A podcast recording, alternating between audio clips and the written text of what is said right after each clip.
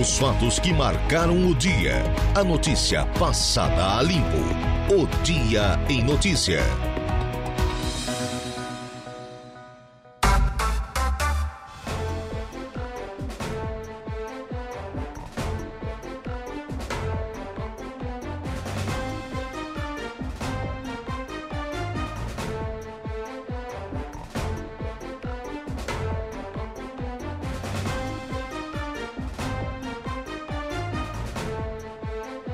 Agora são 16 horas mais 11 minutos, 11 minutos passados das 4 horas da tarde desta terça-feira, terça-feira, né?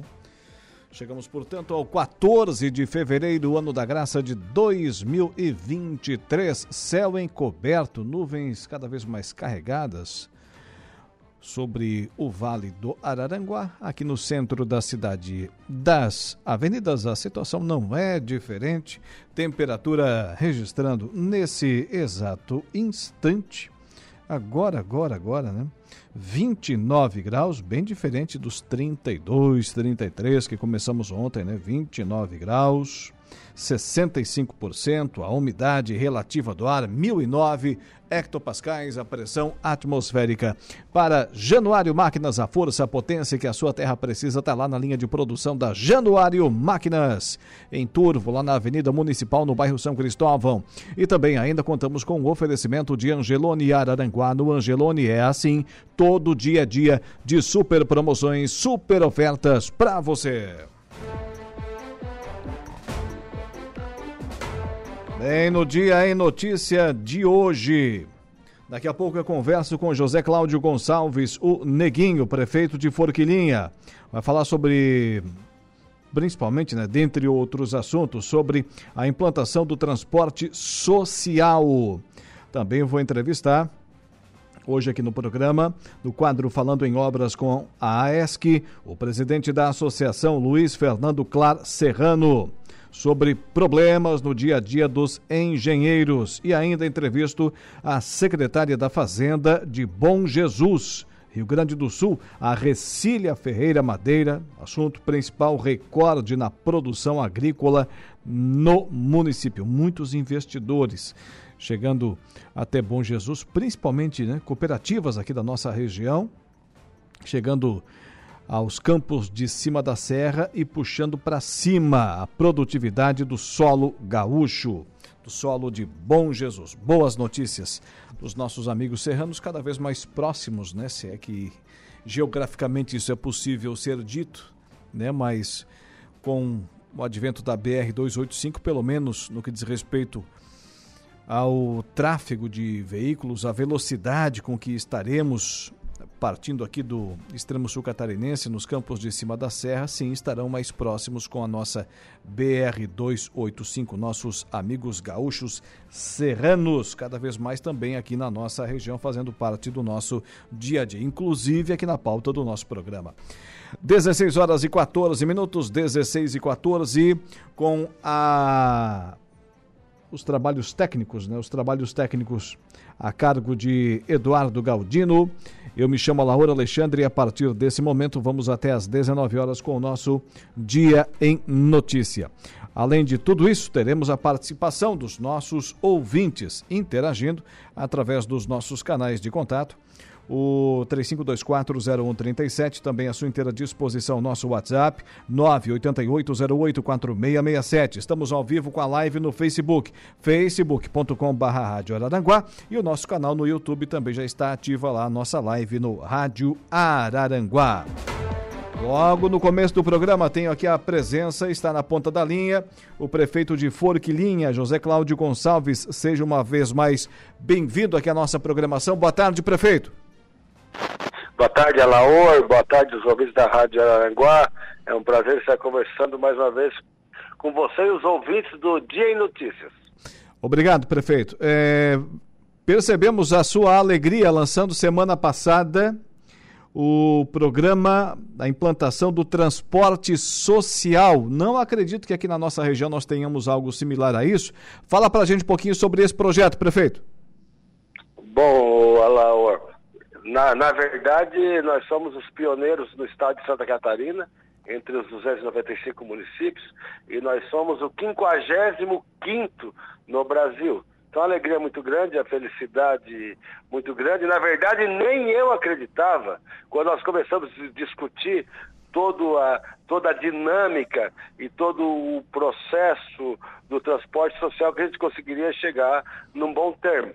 Acontece que o transporte é, foi instituído aqui, o transporte coletivo foi instituído em Porquilinha, perdão, em 2005, 2005. E à época foi feito um planejamento e uma programação de que nós teríamos uma demanda de 40 mil passageiros usando o transporte coletivo por mês. Para você, os ouvintes da Rádio Aranguá terem uma ideia, o primeiro mês deu 4 mil passageiros, nunca passou de 10. Sim. Resultado, o município foi acumulando um déficit anual com a empresa. Foram feitas duas ou três negociações com as das administrações anteriores com a empresa e o ano passado nós atingimos aí um déficit, uma dívida de 20 milhões de reais, 500 mil reais por ano, aproximadamente entre 2021 e 2022. Ora, era preciso nós estancarmos esse prejuízo, essa despesa que o município ah, estava contabilizando com o, o, transporte coletivo. Então nós, nós, nós fomos pesquisar, conversamos muito com as empresas, conversamos também com outras cidades do Brasil, principalmente da, da, do estado de São Paulo, pesquisei no Tribunal de Contas, diversas reuniões com o Tribunal de Contas, e nós recebemos o aval do Tribunal de Contas, o aval jurídico, o aval técnico, de que nós poderíamos fazer a terceirização do transporte escolar e, simultaneamente, nós poderíamos fazer um processo licitatório para fazer também a, a, terceirização do transporte coletivo. Sim. Foi onde veio a ideia de nós fazermos com a tarifa zero o transporte social. Como é que funciona? O município vai investir aproximadamente 700 mil reais por ano no transporte coletivo municipal, o transporte social. Nós teremos seis ônibus, sendo dos quais um reserva. São seis linhas com 22 itinerários de forma que nós teremos vários horários de ônibus dos bairros para o centro da cidade, do centro da cidade para os bairros e também do interior. E cada pessoa que precisar entrar no ônibus, nesses seis ônibus, nesses 22 itinerários, a passagem será gratuita. Então veja que a tarifa do transporte aqui até dia 7, terça-feira passada, era 4,25. Então, a pessoa que ia, que ia de um bairro para o centro e, e, depois voltava, ela gastava R$ 8,50 por dia. Ora, se a pessoa faz isso quatro, cinco vezes por mês, já vai ali 40, 50 reais, esse dinheiro agora pode ser acrescido no orçamento familiar. Também, Laura, um outro, um outro alcance social muito grande é que as próprias empresas, os próprios funcionários que, que, são, que são funcionários das empresas de porquilia, que utilizavam o transporte, uh, usavam o vale transporte, 6%. Isso agora não precisa mais. Então o funcionário ganha dois mil reais, vai economizar 120 reais por mês. E além do que também, nós estamos uh, proporcionando facilitações, estamos estimulando as pessoas a virem comprar no nosso comércio, a fomentar o nosso comércio já que aqui em Forquilinha, por ser uma cidade próxima de Criciúma, existia muita cultura, ainda existe, agora com, com, com uma facilidade maior para frequentar o, o, comércio de Forquilinha, das pessoas irem a Sim, é, o prefeito está nos, está nos ouvindo ainda, parece que caiu o contato telefônico. Não, estou ouvindo. Assim, estamos lhe ouvindo, prefeito, pode continuar. Sim, então, como eu, como eu estava falando, com, com o transporte social, as pessoas vão se, vão se incentivar a comprar e a fomentar o nosso comércio. Que maravilha. Então, o prefeito eh, está nos dizendo que a administração municipal irá subsidiar o transporte coletivo, é isso? 100%. 100%. Que maravilha, que boa notícia, que excelente notícia. É uma é, uma, é a única cidade de Santa Catarina, é uma inovação em Santa Catarina. Nós somos, como eu falei pra, anteriormente, a 55 cidade no Brasil. E é claro que nós tendo essa condição, porque nós temos um, um, um caixa, uma saúde financeira uh, bastante razoável, tendo em vista as, as crises, tendo em vista a, a, o, a, arrecadação ter diminuído, a arrecadação ter, ter, ter caído, nós temos condição de, de bancar esse custeio para fazer esse, esse grande problema social, que é o transporte social. Muito bem, prefeito. E esse projeto, esse programa já está em andamento, começou semana passada, né? De forma provisória, ontem a Câmara de Vereadores aprovou. A semana que vem a gente vai fazer o lançamento oficial. Todos os seis ônibus, aliás, são seis ônibus titulares e o reserva. Todos eles terão plotados com o transporte social e é um programa que veio para ficar, é um programa que traz também emprego, traz renda para toda a cidade de Forquilinha. E eu não tenho dúvida nenhuma que as famílias beneficiadas com esse programa são as que mais agradecem, porque, como disse o prefeito, terão um. um obviamente não vão tirar esse dinheiro do bolso, mas, ou seja, terão um acréscimo no seu orçamento familiar mensal. Interessante. E agora, prefeito, aproveitando é, a nossa conversa, ah, esses ônibus, a exemplo de todos os demais veículos automotores, bicicletas, enfim, quem utilizar não apenas os moradores de Forquilinha, mas também os visitantes, fornecedores, enfim, quem utilizar as rodovias do município agora é, irão fazer isso em estradas cada vez mais pavimentadas, porque tem uma usina de asfalto chegando por aí. Exatamente, Alaor, é verdade. Além, a, além de nós termos o, o, transporte social, e o transporte social também nós vamos, uh, nós vamos reduzir o número de veículos auto, automotores nas rodovias, já que o pessoal vai ser estimulado a andar de ônibus. E ontem nós lançamos aqui a ordem de serviço da construção física da usina de asfalto um consórcio uh, realizado com o Estado de Santa Catarina via Cianrec com os municípios de Porquilinha, Nova Veneza e de Maracajá. Então, nós já estamos com todos os itens da, da, da, usina de asfalto, já chegaram. Chegou a usina de asfalto, chegou vibro, vibro acabadora, chegou rolo compactador, chegou caminhão, chegou caminhão que vai fazer a sinalização das ruas pavimentadas, uh, carregadeira e assim por diante. E agora então, assim que nós obtivemos a licença ambiental, nós entregamos a ordem de serviço para construção física, nós esperamos que no máximo eu já estou planejando, já estou projetando pavimentar ruas de Porquilinha com utilizando o material, o asfalto da nossa usina de asfalto. Muito bem. Prefeito, muito obrigado. Agradecemos por demais a sua atenção sempre, né? Solícito aqui com os ouvintes da nossa Rádio Araranguá. Parabéns pelo trabalho. Tenha uma boa tarde e até a próxima oportunidade. Obrigado pela oportunidade, Laura. Um grande abraço a todos os ouvintes da, da Rádio Aranguá. Esse microfone poderoso e tradicional aí na cidade de Aranguá e todo o vale uh, da Grande Aranguá. Abraço. Tá aí. 16 horas e 24 minutos. 16 e 24. Já pensou? Transporte gratuito? 100% subsidiado pela administração municipal? Lá em Forquilinha. Lá em Forquilinha. Ou seja, provando de que é possível. É possível. E isso para as famílias, principalmente as mais carentes, né? Olha, como diria um amigo meu, é uma mão na roda meu, mão na roda. Vai, não tirando, né? Não tirando, vai colocar dinheiro no bolso de muita família. Esse projeto lá de Forquilinha, o transporte social. Seis ônibus, 22 itinerários, cruzando, né? Ligando os pontos do município de Forquilinha, todos os dias. Tá certo. 16 horas e 25 minutos, 16 e 25. Daqui a pouco tem o Ronaldo Coutinho aqui no programa, mas antes disso, é informação da meteorologia. Essa terça-feira promete, já está acontecendo, né, uma virada no tempo. O dia que amanheceu ensolarado em Santa Catarina já está registrando a presença de nuvens ao longo dessa terça-feira em todas as regiões.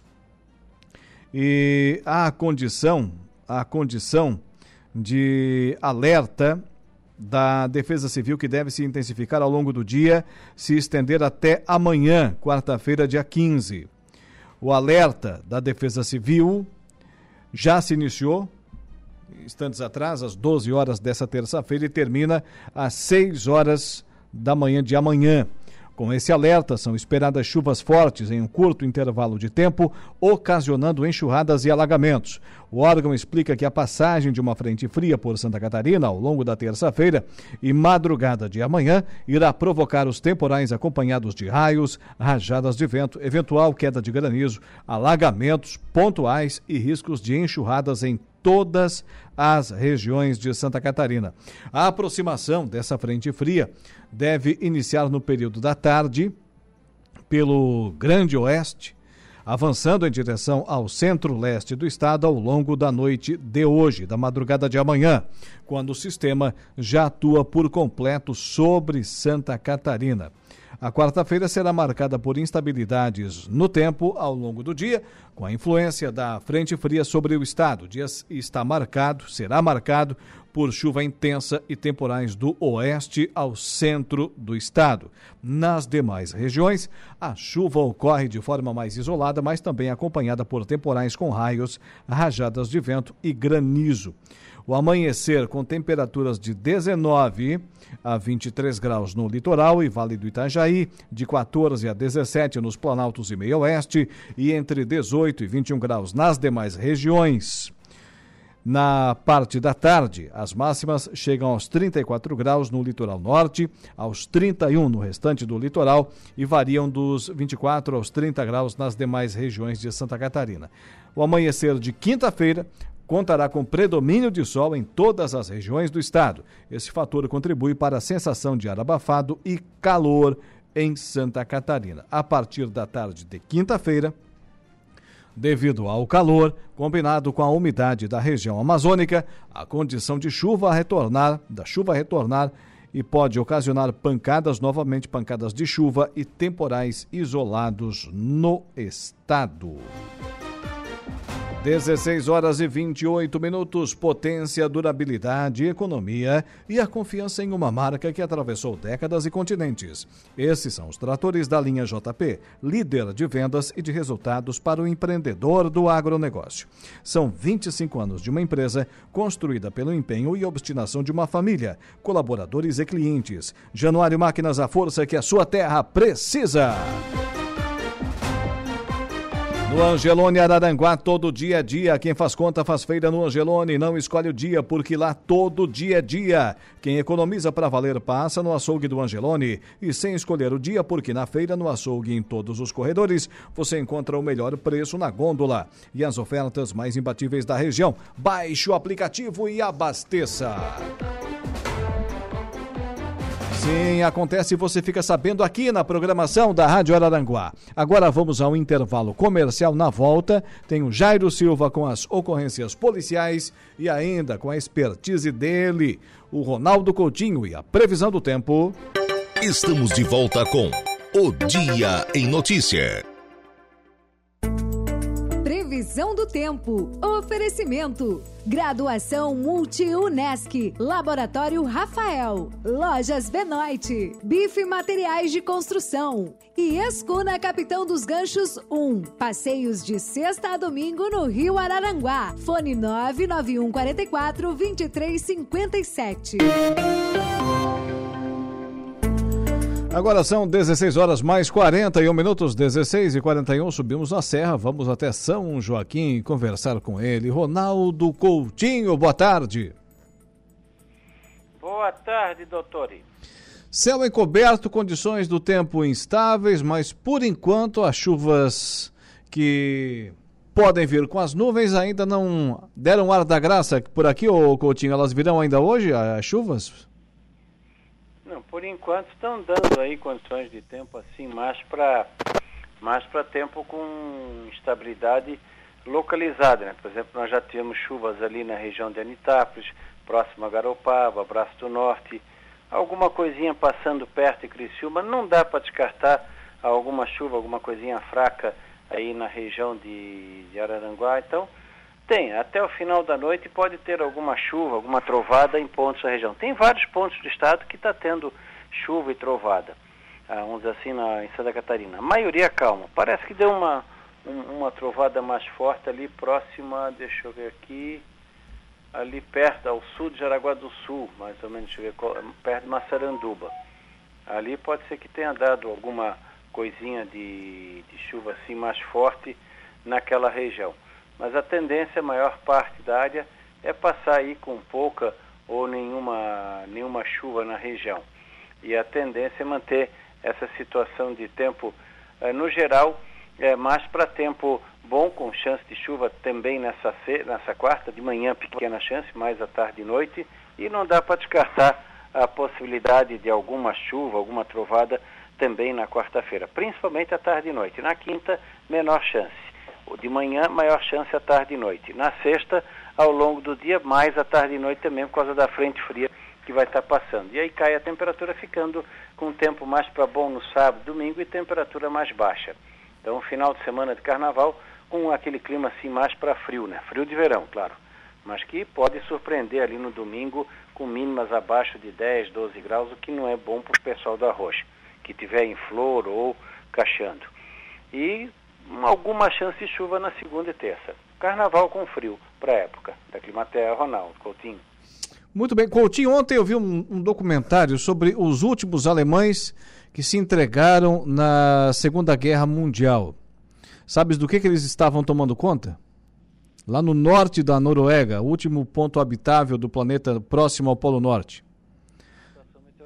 De uma estação meteorológica. É porque isso aí na, na época de guerra valia ouro, né? É.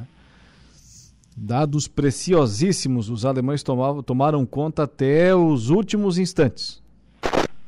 É porque tinha que saber que a maioria dos sistemas de mau tempo passam por lá antes da Alemanha. Eu, eu, vi o documentário ontem, lembrei de disso. Eu vou contar essa pro Coutinho, mas é claro que ele, como sujeito esperto e estudado que é, já sabia disso, né? Não, não, não sabia que tinha sido os últimos a serem depostos da guerra. É. mas o que eles estavam cuidando, o que tinha mais lógica era é, o tempo. É, de uma estação meteorológica. O último a se entregar que lutou na Segunda Guerra Mundial foi um soldado japonês. Fez isso em 1971. Ele não sabia que a guerra tinha acabado. Por isso que para cuidar do tempo tem que ter tempo. então tá, meu amigo, vamos agilizar esse teu tempo. Voltas amanhã nesse mesmo horário. Um abraço. Tchau. Ronaldo Coutinho com a previsão do tempo.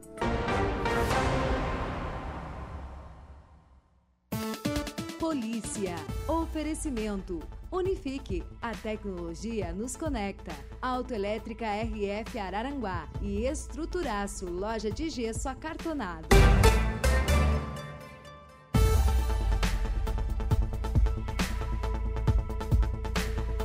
Polícia Carioca abre inquérito para apurar sumiço de ator araranguaense. Com as ocorrências policiais, Jairo Silva, boa tarde. Boa tarde, Anaúna. A Delegacia de Descoberta de Paradeiros da Polícia Civil do Rio de Janeiro, a DDPA, abriu inquérito policial para apurar o desaparecimento do araranguaense Jefferson Machado Costa, ator de 44 anos. Jefferson Machado Costa, também conhecido como Jeff Machado, está sumido desde o dia 27 de janeiro, após sair de uma casa em Campo Grande, na zona oeste do Rio de Janeiro. Ele residia no Rio, onde se formou em jornalismo e fez pós-graduação em cinema. Ele também era ator e trabalhou em uma novela da Rede Record de televisão chamada Reis. A família de Jefferson, que reside aqui em Arananguá, observou que ele havia sumido após seus oito cães da raça Setter ficarem abandonados. Um desses animais morreu, um continua desaparecido e outros cinco estão sendo cuidados por uma ONG no Rio de Janeiro. Por mensagem de WhatsApp a um grupo de amigas, Maria das Dores Estevão Machado, a mãe de Jeff, contou que ele chegou a entrar em contato no dia 29 de janeiro e informou que iria viajar para São Paulo para uma entrevista de emprego e que se hospedaria na casa de uma amiga e que, nesse caso, a mãe não conhece. Porém, a mensagem foi de texto e não por áudio ou vídeo, como Jefferson costumava se comunicar com a família. O Jeff só escrevia e não mandava áudio. Eu pedia, fala com a mãe, fala com a mãe e ele não escrevia e dizia que não podia. Eu não sei onde ele está trabalhando, nem com quem. Ele jamais iria entregar os cachorros assim, por vontade própria, disse a mãe. Os animais dormem com ele, segundo ela. Ele vive com os cachorros. O seu filho, segundo ela, o seu filho ama os cachorros. Aquilo não é coisa dele, contou ela chorando. Publicações em redes sociais feitas após o desaparecimento de Jefferson também causam desconfiança aos familiares aqui em Arananguá e amigos do arananguaense desaparecido. E Diego Machado, que é irmão de Jeff, desconfia que uma outra pessoa esteja usando o celular do ator é para mandar mensagens para a família. Por mensagem de vídeo enviada a um veículo de comunicação no Rio de Janeiro, Diego afirma que o irmão está desaparecido desde o dia 27 de janeiro e que a família não imagina o que tem acontecido com ele. É estranho, pois conversa só por mensagens. Ele não nos informou e não deu detalhes de nada. Era costume usar vídeos e fotos. Jefferson Machado Costa é formado em jornalismo, tem pós-graduação em cinema e é bastante comunicativo. Muito estranho, não parece ser ele, afirmava o irmão Diego.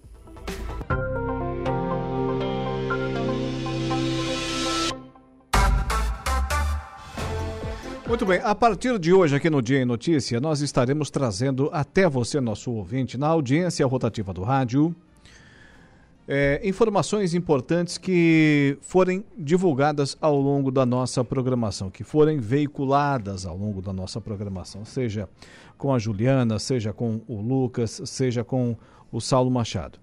Hoje, por exemplo, isso é, você perceberá, será uma constante aqui dentro do Dia em Notícia, que é um programa que vai ao ar no final de todos os dias, né, das quatro às sete horas, na audiência, repito, na audiência rotativa do rádio.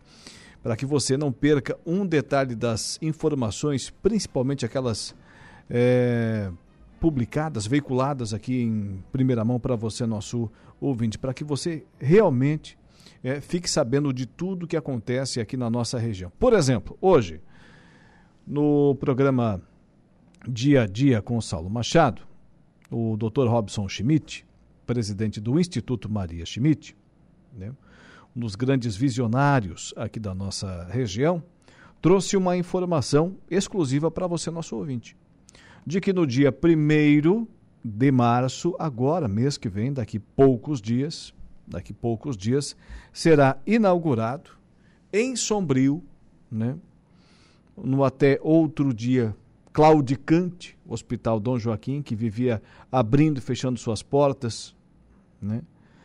Agora, centro de referência em todo o estado de Santa Catarina, cada vez mais o Hospital Dom Joaquim, lá em Sombrio, terra da prefeita Gislaine Cunha, será inaugurado no dia 1 de março um centro de referência em urologia. Até hoje, esse serviço era prestado onde? Florianópolis. E agora, aqui na nossa região, no Hospital Dom Joaquim. Nós pensamos esse trechinho da entrevista do Dr. Robson Schmidt, repito, feita hoje no programa do Saulo Machado, o dia a dia, para você, nosso ouvinte, acompanhar agora essa informação aqui no nosso programa. Eu, eu vou, eu, o maior ganho é, de Santa Catarina é ter um governador como Jorginho, né, e ter uma secretária com conhecimento, Sim. com a vasta experiência, uma das mulheres que mais conhece saúde pública no Brasil, né? E que está trabalhando incansavelmente para que a gente consiga fazer esses resultados serem possíveis. Com segurança, eu podendo garantir para o meu médico, opera, você vai receber, faça, é. você vai receber, vamos trabalhar, vamos. Ah, a tabela SUS é pequena, mas o nosso comprometimento e o nosso juramento é importante. Vamos trabalhar em cima disso. O Hospital de Sombrio ampliou o terceiro horário agora de cirurgias. Nós vamos ativar a quarta sala do Hospital Sim. Regional de Araranguá. Uhum. Tudo isso porque nós confiamos em quem nos está guiando. Um, um, navio que tem um excelente, um excelente uh, capitão, ele passa tranquilidade para os marinheiros. E é claro. é isso que a gente está hoje. A gente se sente num navio muito bem governado, muito bem organizado e que tem passa toda a tranquilidade para que a gente possa investir, possa fazer dívida, possa é, é, melhorar a qualidade de saúde e Saulo, nós temos um grande problema na região, que é a urologia. E muito é. em breve ele estará resolvido. Dia 1 de março nós vamos, em primeira mão, já vou te falando, Sim. inaugurar o serviço de referência em urologia do Hospital Dom Joaquim. Hum. 24 horas. Acabou esse negócio de ter que mandar paciente para Florianópolis, para outros lugares. Nós vamos conseguir resolver e transformar nossa região numa cidade, numa região resolutiva. Sim. Hoje é inadmissível você estar tá com uma gestante internada e não conseguir mandar essa gestante para lugar nenhum para colocar um catéter e correr o risco dessa gestante perder o filho, é. É, entrar em choque séptico e a gente passar um sábado, um domingo no telefone, como o Christian já passou, eu já passei, recentemente agora a mesma coisa. Então, assim, isso vai acabar, tá? Porque a uhum. gente a gente já conseguiu equipe e está investindo mais de um milhão de reais em equipamentos, porque a gente acredita nesse governo, acredita no capitão que está conduzindo esse navio por essas águas tão turbulentas. Dia 1 de de março. Março agora? Isso. Que bela notícia, hein? Espetacular. Vamos ter Exato. referência de urologia aqui do nosso lado, no Hospital Dom Joaquim Sombrio. Sim, nós vamos atender todas as pacientes de cálculo, todos os pacientes de urgência. Nós vamos fazer um trabalho diferenciado. Inclusive, dois urologistas vão morar na cidade, em Sombrio. E é serviço SUS, não? SUS, SUS particular e convênios. Lá quando o senhor fundou, começou o Instituto Maria Schmidt, o senhor imaginava que ia tomar a proporção que tomou? Nunca. Na verdade, a gente tomou um calote do ISEV na época, a gente resolveu criar o Instituto Maria Schmidt, eu criei, né? Porque a gente queria administrar o hospital para a gente poder pagar as cirurgias que a gente fazia, né? E na época eu operava ainda, né? Sim. Então, o foco era esse. Era, nós começamos em Timbé do Sul.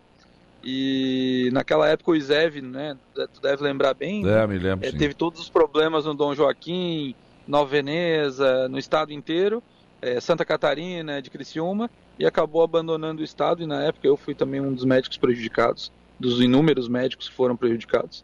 Né? E aí que surgiu a ideia de a gente começar isso. O plano do IMAS era crescer metade do que cresceu em 10 anos. Nós crescemos o dobro em 5. Tem a notícia agora também em destaque no nosso site, o site da Rádio Araranguá, o nosso portal www.radioararanguá.com.br. A falta de serviço de urologia nas unidades de saúde da MESC obriga, obriga né, os pacientes da região a buscarem atendimento em Florianópolis, além de terem que aguardar em uma longa fila. Para facilitar o acesso ao tratamento na MESC, o Instituto Maria Schmidt, em parceria com o governo do estado, desenvolverá o serviço de referência em urologia 24 horas no Hospital Dom Joaquim, em Sombrio. Robson Schmidt, diretor do Instituto Maria Schmidt, que você ouviu agora aqui na entrevista com o Saulo Machado, entidade que administra o Hospital de Sombrio, confirmou a novidade durante a entrevista à Rádio Araranguá hoje. No dia 1 de março, vamos inaugurar o serviço de referência em urologia 24 horas no Hospital Dom Joaquim. Não terá mais necessidade de encaminhar os pacientes para Florianópolis. Vamos transformar nossa região em uma região resolutiva. Estamos investindo mais de um milhão de reais em equipamentos, finalizou o presidente do Instituto Maria Schmidt, o Dr. Robson Schmidt. Potência, durabilidade, economia e a confiança em uma marca que atravessou décadas e continentes. Esses são os tratores da linha JP, líder de vendas e de resultados para o empreendedor do agronegócio. São 25 anos de uma empresa construída pelo empenho e obstinação de uma família, colaboradores e clientes. Januário Máquinas, a força que a sua terra precisa. Aplicativo Angelone é um novo jeito de você encher o carrinho. É bem simples. Baixe o aplicativo, se cadastre e acesse o canal Promoções. Ative as ofertas exclusivas de sua preferência e pronto. Faça suas compras na loja, identifique-se no caixa e ganhe seus descontos. Toda semana, novas ofertas. Aplicativo Angelone, baixe, ative e economize. Intervalo comercial, mas antes tem ele, Igor Klaus, com a notícia da hora. Olá, Laor. Voltamos com a notícia que Banco do Brasil tem lucro recorde de 31,8 bilhões de reais em 2022. Notícia da hora. Oferecimento: Giasse Supermercados, Laboratório Bioanálises, Civelto Centro de Inspeções Veicular, Clínica de Olhos São José, Lojas Colombo e Rodrigues Ótica e Joalheria.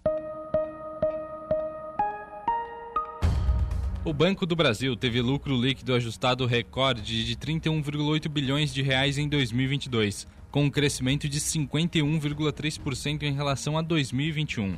Segundo o balanço divulgado ontem pela instituição financeira, apenas no quarto trimestre o lucro totalizou 9 bilhões de reais, alta de 52,4% em relação ao mesmo período no ano anterior. De acordo com o Banco do Brasil, o crescimento no lucro pode ser explicado pelo crescimento na concessão de crédito, com inadimplência controlada. O banco também atribuiu o lucro recorde à diversificação de receitas, à disciplina na gestão de custos e à solidez na estrutura de capital. Segundo o Banco do Brasil, 40% do lucro será distribuído aos acionistas na forma de dividendos e de juros sobre o capital. Isso equivale a 11,8 bilhões de reais. Eu sou Igor Claus e este foi o Notícia da Hora.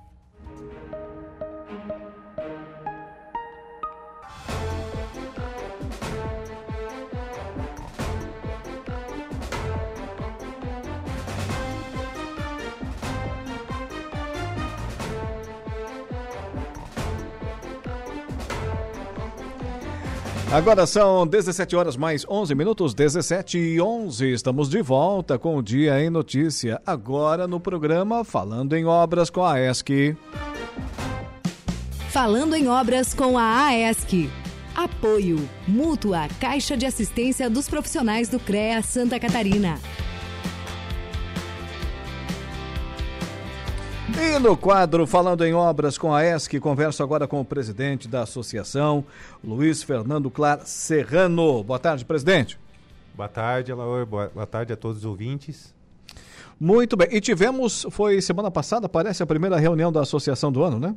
Sim, é, começamos os trabalhos desse ano, né? Após um mêsinho ali de, de recesso que para recompor as energias e poder vir com esse ano com força total. O pessoal colocou o bronzeado, bronzeado em dia e agora já volta aos trabalhos. É, botamos, a, como é que é, também botamos o serviço em dia, né? Porque também. Fica sempre o serviço do ano passado já começa a pegar serviço novo desse ano, então não foi um ano descansado, não. Foi uh, presidente, e, e, o que, que ficou definido, encaminhado nessa primeira reunião, nesse primeiro encontro? Então, essa primeira reunião, é, nós fizemos um, né, um, um apanhado do, do da, da, dos principais objetivos agora para a gente começar um, um um calendário, né?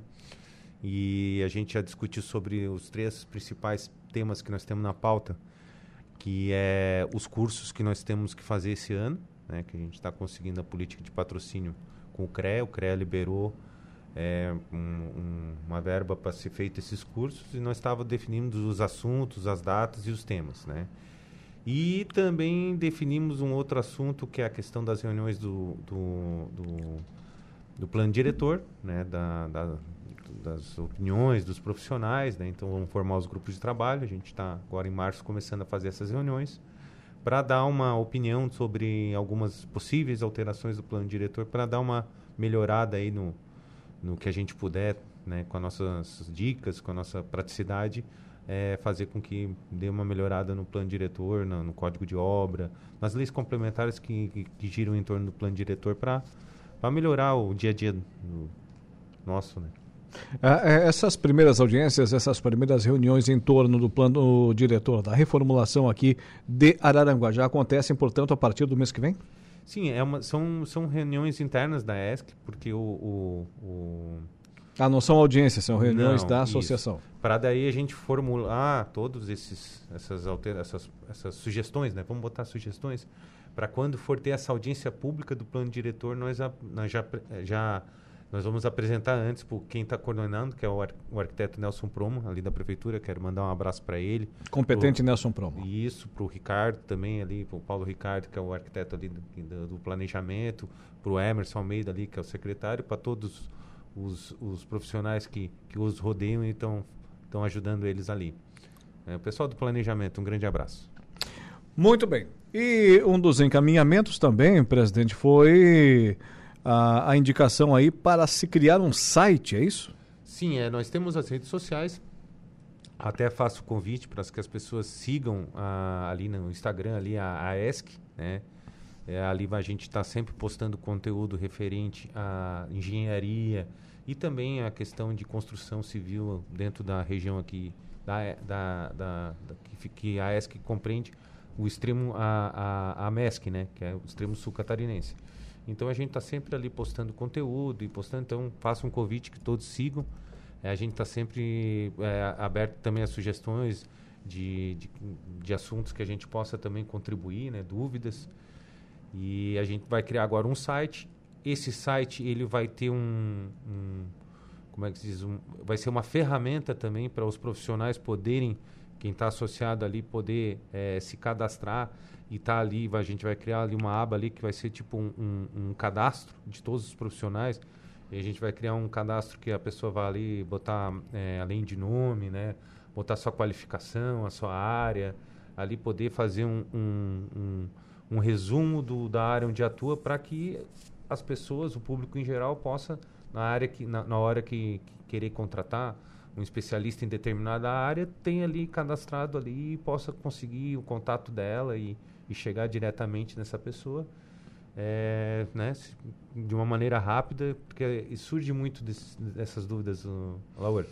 o pessoal liga muito ali pro, pro Pedro ali pro nosso estagiário ali mandar um abraço para ele liga ali para perguntando aí ele bota no grupo do WhatsApp quando as pessoas é, solicitam um profissional, daí ele larga ali na, no grupo do WhatsApp, daí as pessoas é, inbox vão lá e, e, e, e contatam, né? Então isso, isso, a gente também já faz. Então, as pessoas também quiserem uma indicação, é, querem por, procurarem algum especialista, algum profissional, é, a ESC está tá aberta ali para poder abrir isso para todos os associados, e aí todos os associados que, que, né, que se movimentem e entrem em contato com, esse, com o solicitante, né? E às vezes fora do, do horário comercial, né? Diante com aquela dor de cabeça, aquele projeto que não está dando certo, o engenheiro, por exemplo, precisa de um atendimento com o pessoal da ES que vai estar tá lá à disposição 24 horas no site. É, vai estar tá lá o. Como é que é o portfólio dos profissionais, né? Sim. É, e também, entre outras coisas que a gente. outras ideias que a gente está tentando implementar, vai querer implementar nesse site. Porém, a gente quer ir um passo por vez, porque né? Ideias são, por mais que sejam boas, dão trabalho, né? Então a gente tem que ir devagar. Mas isso aí a gente já quer de arrancada, já cadastrar todas as pessoas. Nós vamos também ter uma, uma campanha agora de, de puxar mais é, associados, que durante um período aí que o pessoal se associar na ESC vão estar tá concorrendo a. Nós vamos. É, a mútua é, nos cedeu cinco, ani, cinco anuidades né, iniciais. Então, quem se se associar à ESC vai estar concorrendo a uma, uma, anuidade da mútua. Essa campanha já, já está valendo ou não? Não, a gente fez a reunião para é, justamente é, definir isso como um, um, como é que eu vou te dizer, uma campanha, né? Para dizer assim, ó, vamos, vamos buscar um, vamos tentar atrair um pouco mais os profissionais. Excelente ideia, excelente é, iniciativa. A mútua é a nossa caixa de assistência, assim, também já, já, já, já utiliza aqui o, o meio para fazer uma propaganda. Eles são, eles, além de nos patrocinar, eles é uma caixa que é muito útil para nós profissionais. Eu mesmo estou agora finalizando um processo de, de financiamento que eu busquei todos as, os bancos aí para saber é, taxas de juros e coisa, e a mútua foi imbatível. Assim, ó, pra, não teve juro que chegou, porque na verdade é uma caixa de assistência. Então, assim, é, e, e, fiz todo o processo online, certo? Então, assim, eu mandei toda a documentação pelo próprio site. Então, o, a mútua é, um, é, é muito bacana, muito interessante. É, não tem no mercado juro né, para aquele tipo de assistência. Eles têm para veículos, para aquisição de, de, de, computadores, de, de maquinário para profissional. Tem até para imóveis, tem até para também viagem.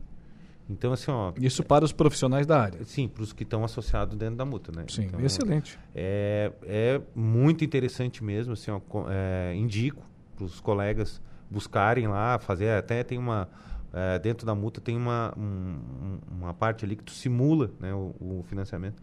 Façam a simulação, comparem com os bancos locais ou com as cooperativas, vocês vão chegar na conclusão que a diferença é bem grande. Então, assim, ó, já fica uma dica aí um, e uma propaganda da multa que, que fica... Realmente é vantajoso. Realmente é vantajoso. É só ir lá fazer usar o simulador que vocês vão ver que tem, tem bastante vantagem. E a nossa ESC vai estar de aniversário dia 11 de novembro. Então, é um, é um, a gente pretende fazer dia 11 de novembro um evento que né, a gente está definindo ainda se vai ser uma, uma parede, uma feijoada, um entreveiro, mas vai ser um evento que também vai, vai contar com um curso. É, nesses eventos a gente geralmente faz um curso mais assim voltado para o dinamismo profissional, certo? certo?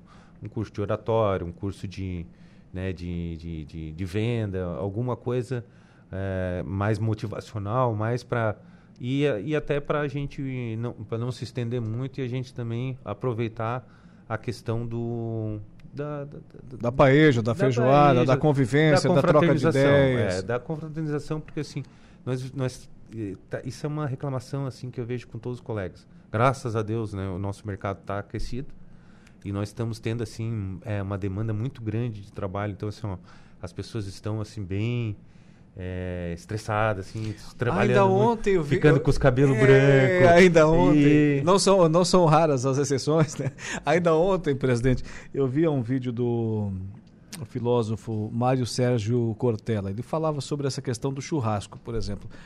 É, o churrasco, a gente come carne em todo lugar. A gente come carne em casa, na lanchonete, no restaurante, em todo lugar. Mas o, o churrasco ele é feito para quê? Para confraternizar. E tem faltado oportunidades ultimamente para as pessoas fazerem isso. Né? Para confraternizar, para trocar ideias, para falar de repente não só do trabalho, mas também de uma outra situação e redunde amanhã ou depois num, numa oportunidade, mas para trocar ideias, para se confraternizar, coisa que até pouco tempo atrás era um pouco difícil devido à pandemia, mas as pessoas têm que fazer mais isso, né? Sim, é, ali tu oxigena, né? Ali tu, tu se inspira, né? Ali tu também tem a troca, né? Porque o network para mim é tão importante quanto Sim. a gente focar no trabalho, a gente tem que ter, né? se posicionar no mercado. Então aquilo ali é, é uma parte fundamental. Às vezes a gente foca em trabalho, projeto e coisa e, a, e esquece de levantar a cabeça e olhar que o mundo está passando ao redor. E a gente tem que buscar o que? A interação com o mundo, porque isso aí, por mais que seja um excelente profissional, se tu não se comunicar com as pessoas ou elas não vão saber, ou elas vão entender que é por nada acontece que nem os clientes, né? Ah, mas vai lá, bota no teu computador lá que, que, que sai lá do outro lado, né? não é bem assim. É, né? mas é assim que parece, porque Sim. o pessoal vai, me contrata e diz, tá, quando é que fica pronto? Eu digo, não, ah, mas o computador não faz. Não, não. não tem a pecinha por trás do computador é, ainda. Aquela, aquela pecinha importantíssima, tem, né, tem, que faz tem. toda a diferença. É, então é isso aí. A gente tem que, né, a gente tem que ter esse momento para poder é, se descontrair e também conversar. E, e, nada melhor do que os colegas com colegas, porque assim, nós somos técnicos, né? Então, assim, aquele. Às vezes eu estou num, num, numa turma assim de advogado, médico, e aí o cara vai falar do, do assunto de engenharia, o pessoal fica meio. Ah, mas. Ah, vocês pensam diferente da gente, né? Sim. E realmente, pensamos um pouco diferente. Então, assim, quando a gente está com os técnicos, a gente, não, a gente está tudo com aquele mesmo tipo de pessoas. Pessoas que têm um raciocínio, é, mais, é, é, mais técnico, mais isso, mais aquilo. Então, até as piadinhas são diferentes. ah, não tenho dúvida nenhuma disso. Agora, presidente, é, muito obrigado por comparecer aqui hoje no, no programa. Fica o convite, claro, para estar aqui conosco todas as semanas, todas as terças-feiras, a partir das 17 horas, com Falando em Obras com a ESC. Mais algum recado? É, não, gostaria de abrir, né, o, o é, convidar as pessoas, os profissionais aí que que utilizem desse, desse nosso espaço, né, que é um espaço que eu considero importante, justamente é, a parte de, de network, né, a gente acaba aqui utilizando esse, esse, esse momento para poder se, é, é, vir com uma novidade, que a pessoa às vezes tem pessoas profissionais aí que estão ali é, trabalhando com, com, com, produtos ou com serviços bem específicos. Ah, e como tem novidade hoje, por e... exemplo, no programa do Saulo, alguém falava de, de uma construção agora que é feito em aço com uma cobertura em concreto que é muito mais rápido para construir. A construção civil está cheia de novidade. Cheia de novidade, né? A gente vai trazer um curso de steel frame, né? Ah. É, a gente vai trazer um curso de steel frame um curso de licenciamento ambiental e esse curso de motiva é, motivacional aí que vai ser junto com o aniversário da ESC aí. Então, no mínimo esses três cursos a gente a gente vai trazer. E também gostaria de passar o um recado a todos os colegas aí que se tiverem ideia e de cursos aí, já busquem e já enviem para nós ali, seja ali pela, pela própria ESC, ou seja ali pelo, pelo site ou pelo, pelo grupo do WhatsApp e encaminhem para nós que nós temos até o dia 24 para cadastrarmos os cursos. Então, assim, a gente quer fazer um curso bom, né, esse de Steel Frame que vai ser mais de um dia, vai ser um curso daquele com aula teórica, prática, né? a pessoa vai sair dali até construindo. E vamos ter também esse outro curso de licenciamento ambiental que vai ser também um cursinho mais longo, que também vai, vai ter todo o apanhado dessas novas legislações. Então vai ser, vai ser muito bom. E esse outro curso que a gente vai fazer no aniversário da ESC, que é um curso mais rápido, motivacional, para depois nós se confraternizar. Muito bem. Conversei aqui no programa com o presidente da associação da ESC, Luiz Fernando Clara Serrano. Meu amigo, boa tarde e até a próxima. Boa tarde, boa tarde a todos. Obrigado. Falando em obras com a ESC.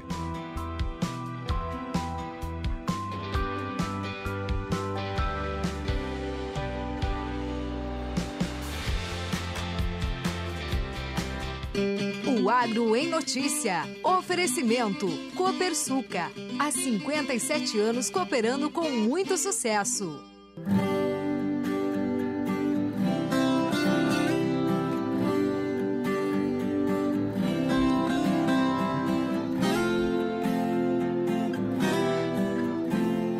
No rádio o tempo voa. O presidente, não, vamos rapidinho hoje, porque tô, tô cheio de compromisso aqui, enfim, tem que agilizar. Ó, rapidinho passou aí. Queria falar 5, 6 minutinhos, não, foi 15 minutos, quase 20 aí. É, de informações da nossa AESC, no quadro Falando em Obras com a AESC. Agora, para a Copersuca, desde 1964, o Agro em Notícia.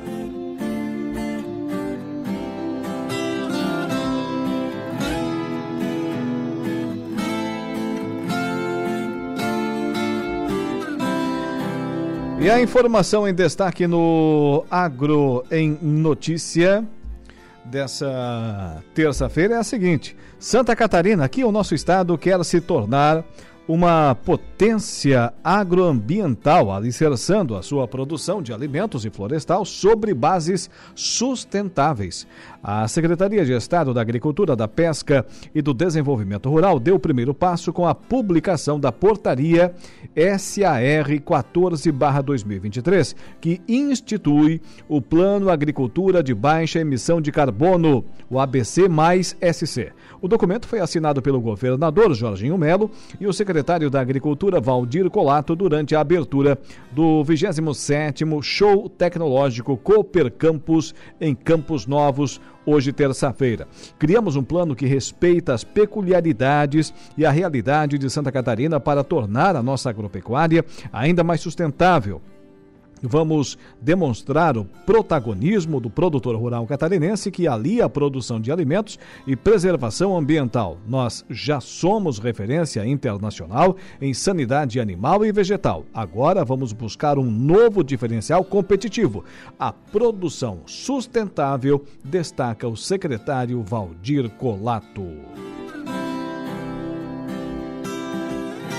O Agro em Notícia tem o oferecimento do Sistema Democrático de Gestão da Copersuca. Nossas decisões sempre levam em conta a opinião e o desejo dos nossos associados. Realizamos assembleias gerais ordinárias em que todos os associados participam. Elegemos democraticamente os conselheiros de administração, conselheiros fiscais e membros dos comitês educativos. Nessas assembleias anuais, informamos todas as ações do ano e convidamos a todos para uma deliberação cooperativa sobre os os resultados e planos futuros desde 1964.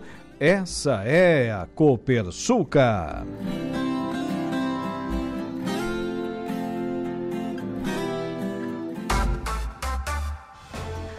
E antes do intervalo comercial, tem mais uma informação aqui rapidinho. Novo presidente do Tribunal de Contas assume órgão com foco no diálogo. É a posse é hoje, né? É hoje do novo presidente do TCE, o Tribunal de Contas do Estado, ele toma posse e assume o órgão com foco no diálogo para prevenir a má gestão dos recursos públicos. Repórter Patrícia Gomes. Uma sessão especial marcou na tarde desta segunda-feira a posse do conselheiro Erneus de Nadal no cargo de presidente do Tribunal de Contas de Santa Catarina para o biênio 2023-2025. Aos 67 anos, Erneus de Nadal, natural de Palmitos, tem no currículo cinco mandatos como deputado estadual e também já presidiu a Assembleia Legislativa. Ele foi para a Corte de Contas no ano de 2009. Com 14 anos de vivência no Tribunal de Contas, Erneus de Nadal destaca que sua gestão será de continuidade, com foco em aprimorar os mecanismos de governança pública para a melhoria do aparato estatal e com a adoção de postura mais proativa e dialógica, voltada para a prevenção dos problemas que podem resultar na má utilização dos recursos públicos. Nós precisamos priorizar o diálogo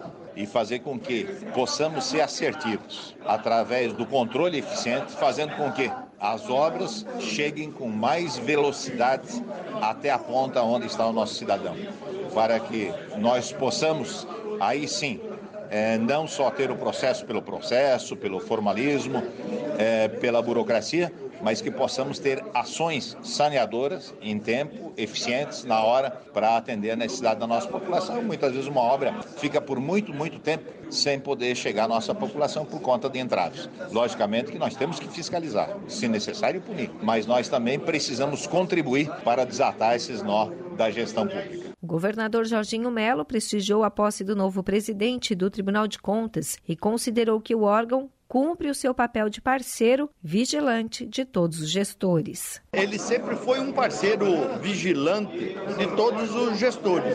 Eu estou aqui para prestigiar o Erneu e o Adicélio, que fez uma bela gestão, e o Erneu, que é um amigo de Assembleia, é um homem simples que tem a oportunidade agora, depois de 14 anos aqui, é, poder ser o seu presidente. Então eu vim aqui para prestigiar e demonstrar o relacionamento entre o governo, Assembleia Legislativa, Tribunal de Justiça, Ministério Público. Isso é importante para que todos nós possamos caminhar mais rapidamente na solução dos problemas. Eles inauguram uma nova fase uma fase de não da punição, mas a da orientação. Um prefeito muitas vezes tem dúvida num procedimento. Então o tribunal, alguns anos atrás, e não tão muitos atrás, dizia: não, nós não vamos se manifestar em fato que não seja concreto eles têm uma nova postura de modernidade, de inovação, que é poder dar uma orientação.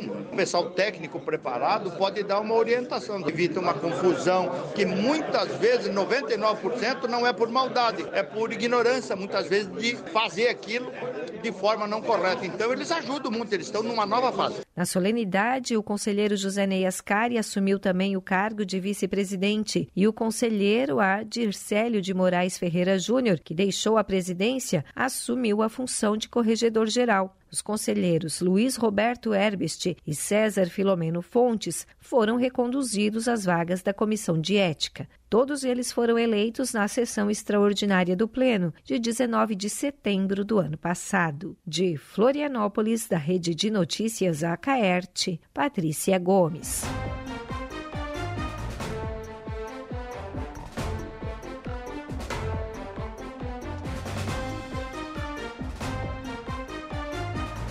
Dezessete horas e 33 minutos, portanto, natural de Palmitos, Erneus de Nadal toma posse como novo presidente do Tribunal de Contas do Estado. Essa, esse ato, né, cerimonial, a posse, aconteceu ontem, ontem, segunda-feira, na capital do estado de Santa Catarina. Agora, 27 minutos faltando para 6 horas da tarde. Daqui a pouco tem Dejair Inácio e o Momento Esportivo, mas antes dele, vamos com o intervalo comercial.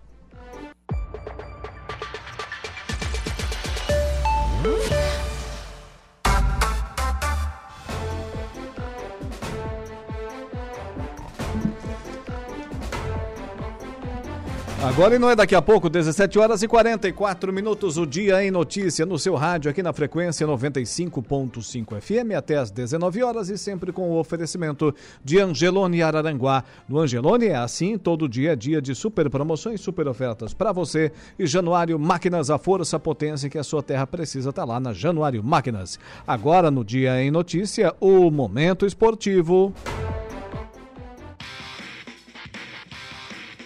Momento esportivo. Oferecimento. De Pascoal Araranguá. F3M. O Lojão Materiais de Construção.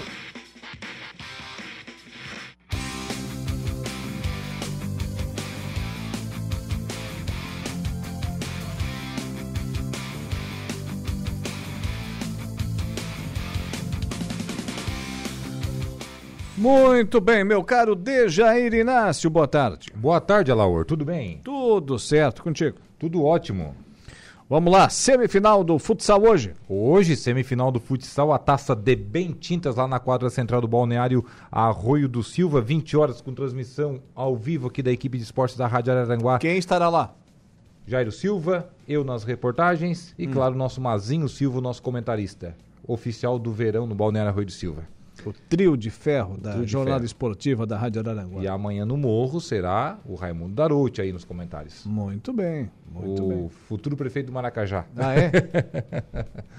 Então tá, vamos lá. Vamos lá, 20 horas hoje, portanto, a Avenida eh, Academia Bertoncini contra a equipe do Ermo e às 21 horas, Cedro contra a equipe do Pelado. Pelado que é a sensação do campeonato, né? Um time desconhecido, a base é lá de Alvorada e também da outra região metropolitana ali de Porto Alegre, a garotada que estão fazendo sucesso irá enfrentar o super favorito Cedro aí, portanto, na semifinal de hoje.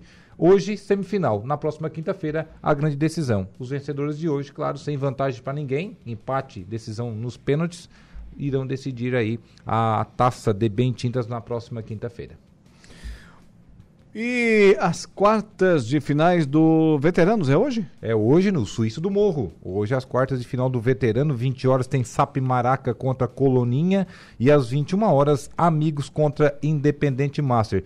Hoje tem vantagem, né? O Sap Maraca joga pelo empate por ter terminado aí na segunda colocação do grupo e o Coloninha foi o terceiro do outro grupo, é, do grupo C, na verdade, e o Amigos contra o Independente, o Amigos também leva vantagem do empate. Os vencedores irão aí para a semifinal da competição.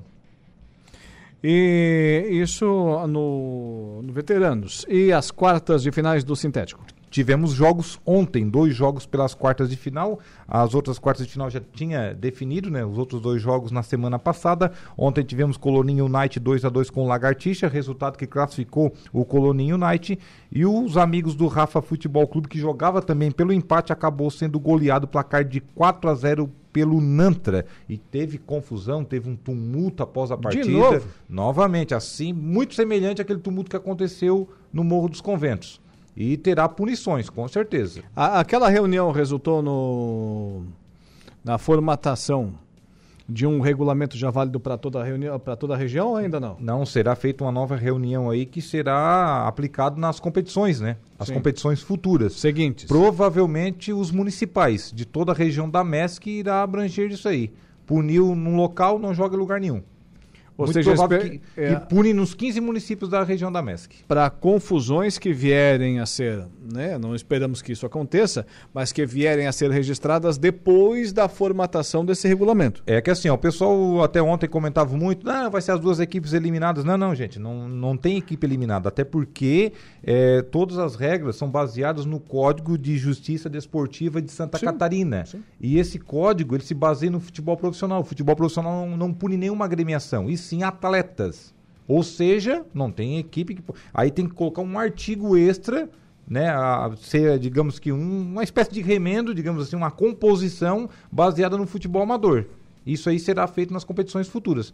Devido aí ao alto índice de confusões que está tendo, não é mais empurra-empurra. Ontem tivemos agressões lá no Balneário Arroio do Silva, socos para cá, empurra é, para lá. Puxão jogador, de cabelo, rabo joga, de arraio, já, Teve de tudo. Jogador caído no chão, enfim, teve jogador com boca cortada, então é complicado. Né? Aconteceu ontem um tumulto muito semelhante, ou até pior, que aconteceu no Morro dos Conventos há menos de um mês atrás, e provavelmente terá muitos jogadores punidos. Ontem o árbitro é, da, da partida, o Jefferson Pereira, o Pepo, aplicou lá uma série de cartões vermelhos e depois ele iria, com certeza, para fazer a composição da sua súmula, averiguar as imagens e ali sim, com certeza, com, com o segundo árbitro da partida né, que no futebol de 11 é o quarto árbitro, que é o mesário, o Bruno Bendo, e iriam avaliar as imagens e colocar mais é, acima mais jogadores no relatório da partida. Isso aí deve ter, no mínimo, pelas imagens a gente vendo, tá? No mínimo, uns oito jogadores que terão seu nome na, na súmula. Muito bem. Se é para fazer justiça, que assim seja. Né? Aí será em jogos e alguns poderão ter até em dias, né? As suas penas aí é, sendo aplicadas. O que está acontecendo? O pessoal está com a cabeça quente? O que, que é? Era muito calor? Qual, era, qual foi o problema? É, e times que são todos conhecidos, né? Pois é. Do nada começa uma confusão e. Hoje estão jogando contra, é. amanhã joga junto de repente. Hoje Complicado. todo mundo trabalha. Pelo amor de Deus. Tá, tá, difícil, tá difícil. O povo, quanto mais o tempo passa, mais estão ficando nervosos, digamos assim, né? É. Impacientes também. Complicado. Então tá.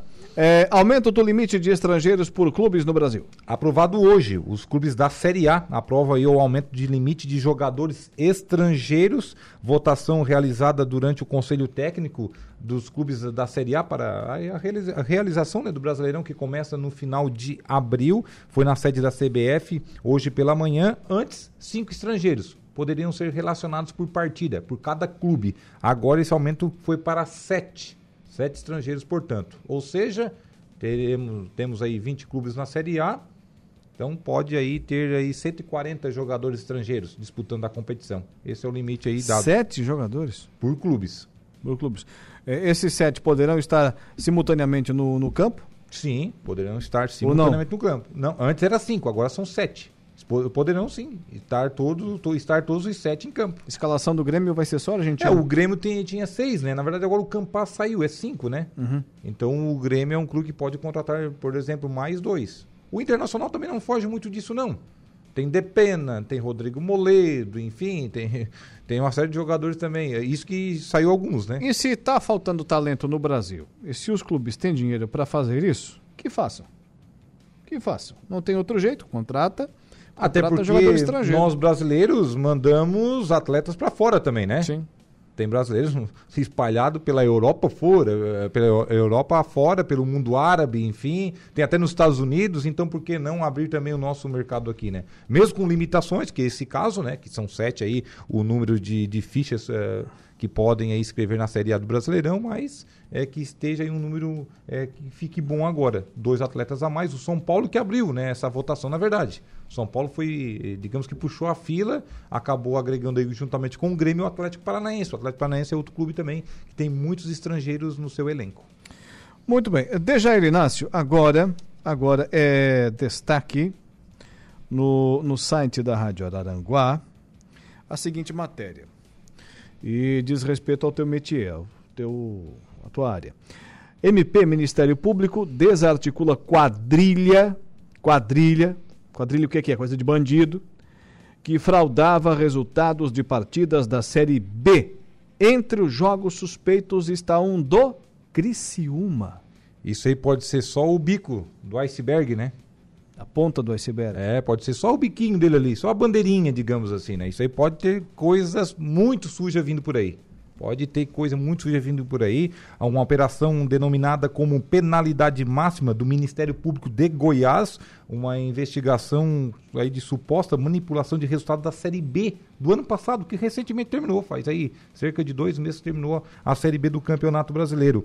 Três jogos estão sob suspeita. Hum. Vila Nova zero, Esporte também zero. Esse jogo teve seis jogadores do Esporte expulsos. E o jogador do, do esporte, até então ele estava no Vila Nova, aliás, é, que está sendo investigado, essa partida ele não atuou. Que é o jogador meio-campista Romário, de apenas 20 anos. Ele não atuou nessa partida. Mas o certo é que o esporte teve seis jogadores expulsos, está sob investigação. Outro jogo também, Criciúma 2, Tombense 0. É outro jogo que está sob investigação. Não se sabe por quê? Não sabe por quê. E Sampaio Correia 2, Londrina também 1. Essa matéria, né, o pessoal estão acompanhando aí também. É uma matéria completa no portal da Rádio Araranguá, postada pelo jornalista Gregório Silveira. Ou seja, isso aí pode ser apenas é, um biquinho mesmo do iceberg. Tem muita coisa. Até porque, vou dizer uma coisa, tem mais de 100 sites de apostas agora no país, né? É. Isso aí vai virar uma Itália dos anos 80 daqui a pouco, né? Tem que cuidar. Isso é muito complicado. A gente sabe que o, que o futebol, ele é, denominadamente falando, ele é bem sujo também, né? É. é muito complicado. Eu não vou afirmar isso, mas, é, por exemplo, hoje, a grande maioria dos clubes tem esses sites de aposta, né? Como a principal patrocinador, né? Não, como não existe almoço grátis, se quando se dá alguma coisa se recebe algo em troca. Né? Vamos partir desse pressuposto. E sem dúvida nenhuma, sem dúvida nenhuma, olha, a justiça, a polícia brasileira tem que ficar de olho nessa história. Aí eu vou dar um exemplo, Alaor. Se aposta até em número de escanteios que uma determinada equipe pode ter durante a partida. Ah, é? É. Aí o zagueiro ou o goleiro estão jogando, eles também podem apostar naquilo ali. Sim, eles podem apostar, o familiar dele pode apostar. Ele pode apostar até alto. De repente o escanteio lá eles jogam três bolas para fora. Pode ganhar um, um alto. Isso aí também induz, induz com que haja fraudes também. Aí nesses escanteios pode sair gol, pode sair um monte de coisa. Olha é, outro dia eu vi um, não vou dizer qual, eu vi um jogo, teve um lance da, na pequena área, a bola foi em direção ao gol, o goleiro recolheu o braço para não pegar a bola. Eu vi esse jogo. É, e ficou pedindo, né, que é... houve falta e coisa e outra. Hum.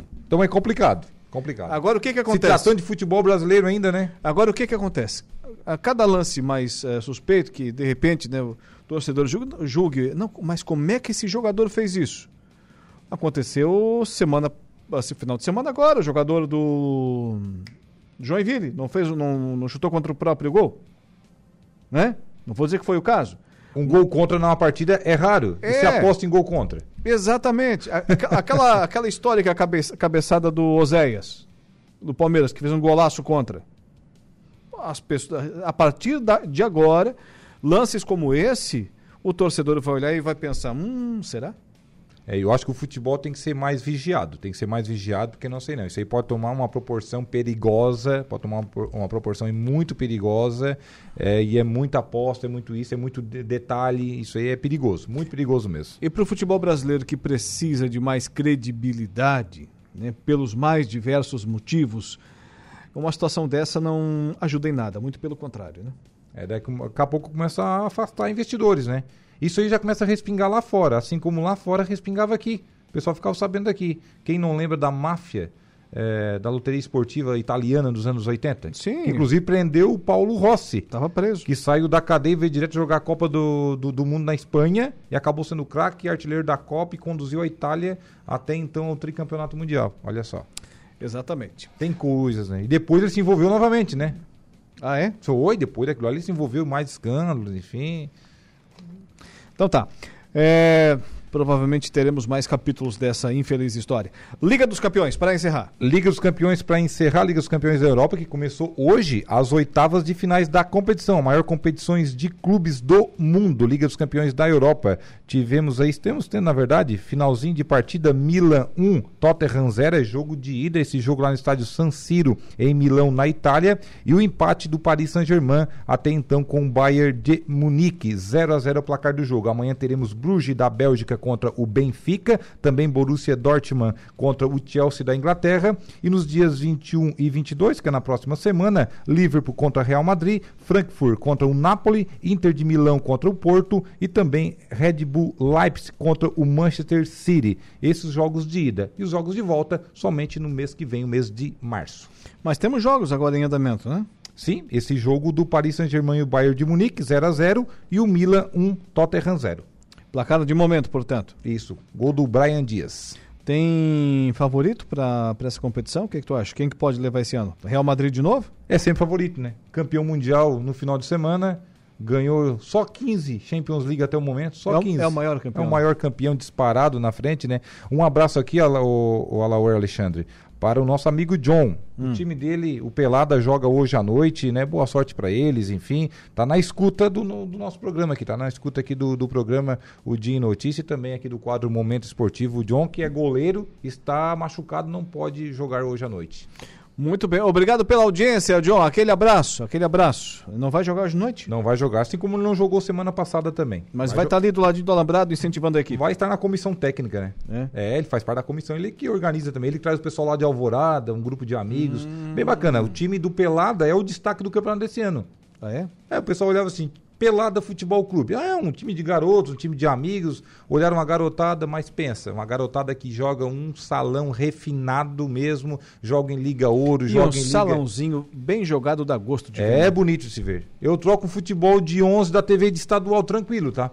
Principalmente jogos que envolvem o Santos. Nossa, eu... O que, que, é isso? Vai cair pra Série B do Paulistão. Pra que essa violência gratuita? Por que isso?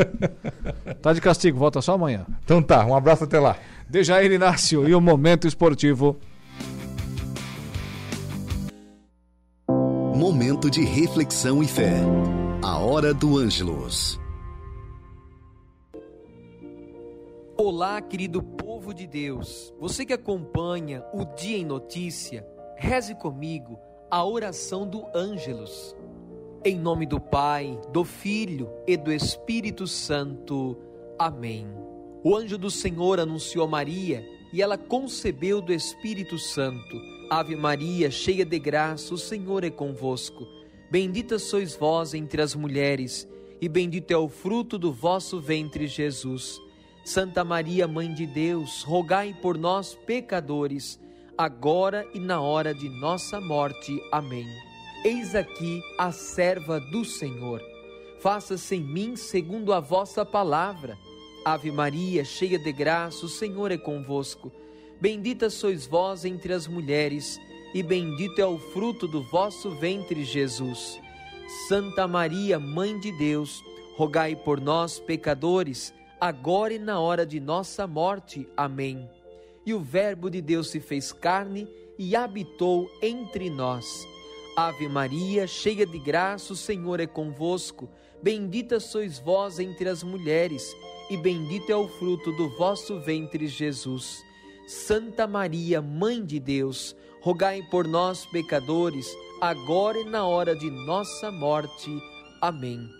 Rogai por nós, Santa Mãe de Deus, para que sejamos dignos das promessas de Cristo.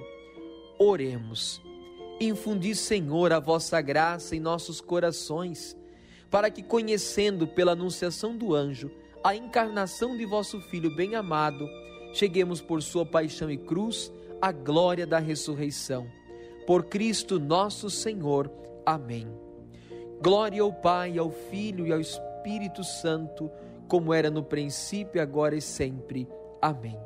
Que Deus os abençoe, proteja a sua família, em nome do Pai, do Filho e do Espírito Santo. Amém. Que Deus os abençoe e até amanhã, se Deus quiser. Você ouviu A Hora do Ângelos, direto da Paróquia Sagrada Família da Cidade Alta. Sada Limpo. O Dia em Notícia. O Dia em Notícia tem o oferecimento da Januário Máquinas, potência, durabilidade, economia e a confiança em uma marca que atravessou décadas e continentes. Esses são os tratores da linha JP, líder de vendas e de resultados para o empreendedor do agronegócio. São 25 anos de uma empresa construída pelo empenho e obstinação de uma família, colaboradores e clientes. Januário Máquinas, a força que a sua terra precisa. Você conhece o canal Promoção do Angelone, hein? São ofertas exclusivas nas lojas para clientes do Clube Angelone. Toda semana são novas ofertas que você ativa no aplicativo e tem acesso ao identificar a sua compra no caixa.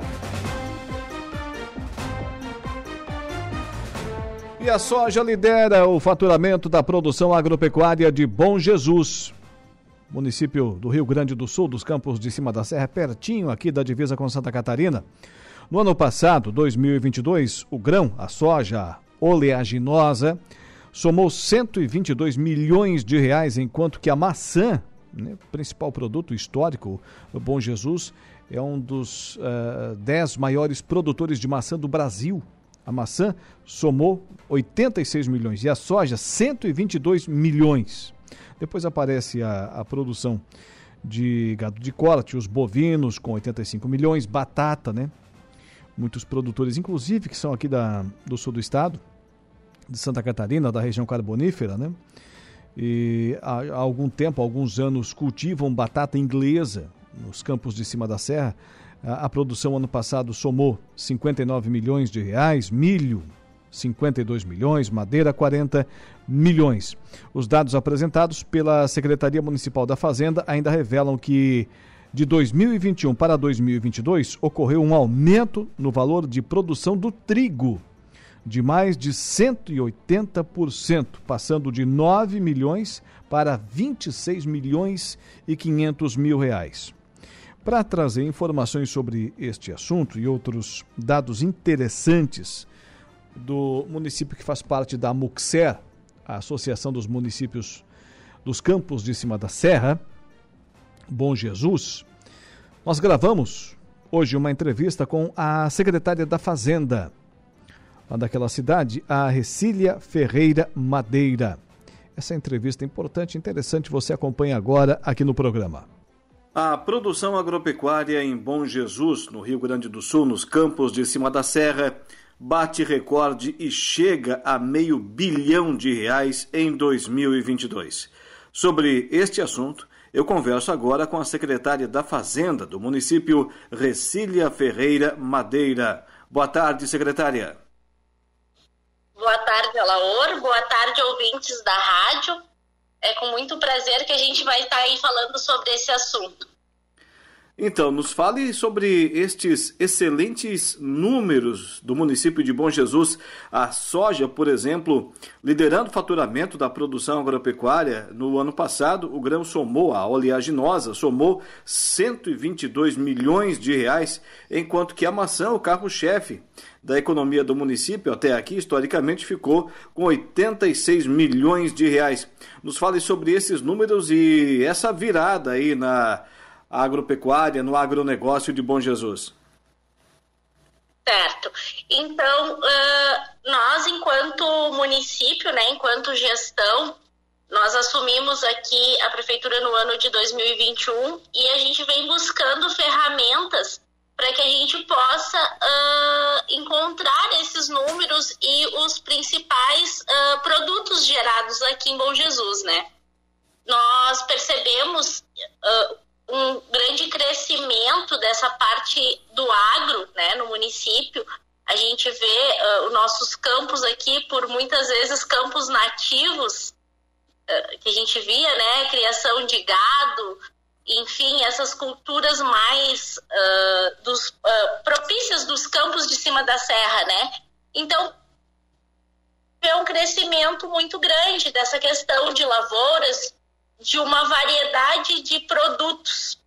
Uh, muitos produtos são produzidos aqui em Bom Jesus. Então, diante de tudo isso, a gente vem, enquanto administração, enquanto gestão, fazendo um maior, uh, uma maior avaliação e também pensando no melhor retorno, né? As pessoas que investem aqui em Bom Jesus.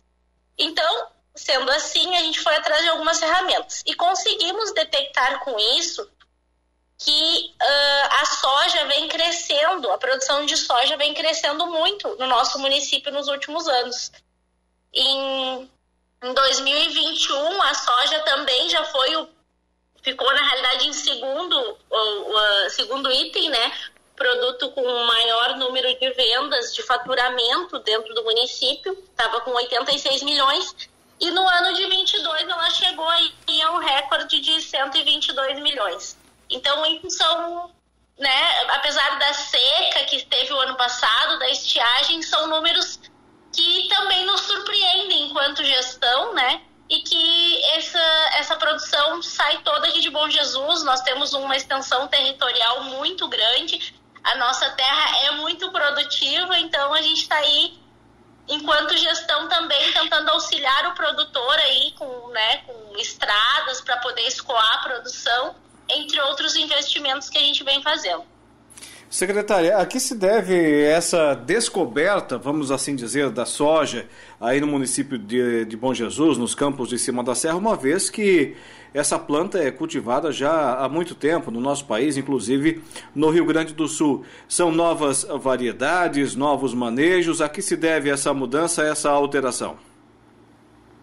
A gente vem acompanhando aqui com a Secretaria de Agricultura, né? A gente partilha desses números, desses dados, juntamente também com a Emater, que auxilia os produtores, e a gente vê que é a questão de investidores que estão vindo para cá, né, e fazendo esse esse investimento, esse empreendedorismo, digamos assim, né, aqui nos campos de cima da serra. E como essa questão do agro, a nossa terra aqui ela é muito produtiva, então acredito que se deva a isso, né, essa questão também, e também a questão hoje de acessos, né, a gente sabe que uh, se vem trabalhando muito a questão da 285, algumas, algumas questões também são desse, desse valor, muitas muita produção é para exportação, é para outros estados, então essa questão eu acho também da logística também auxilia nessa nesse incremento da produção aqui.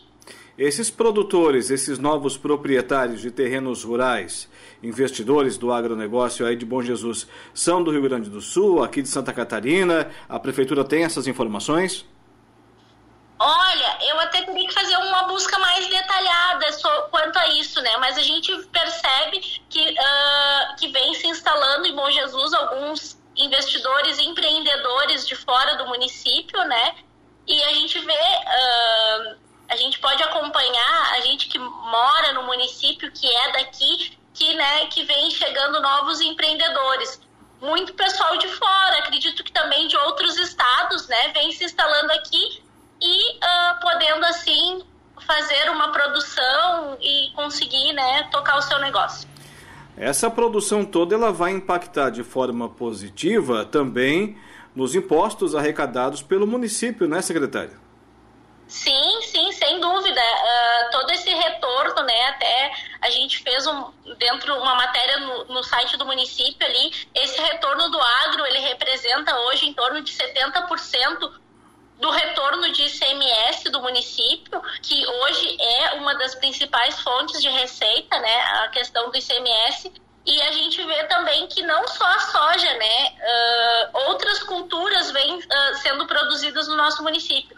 Tem a questão da maçã, como tu falaste, que é historicamente, né, Bom Jesus está entre os dez principais produtores de maçã nacional e, mas a gente vê, vê que tem outras culturas. A gente já tem a questão do trigo, uh, cenoura, alho, milho. Então, tem inúmeras culturas que vêm sendo produzidas aqui.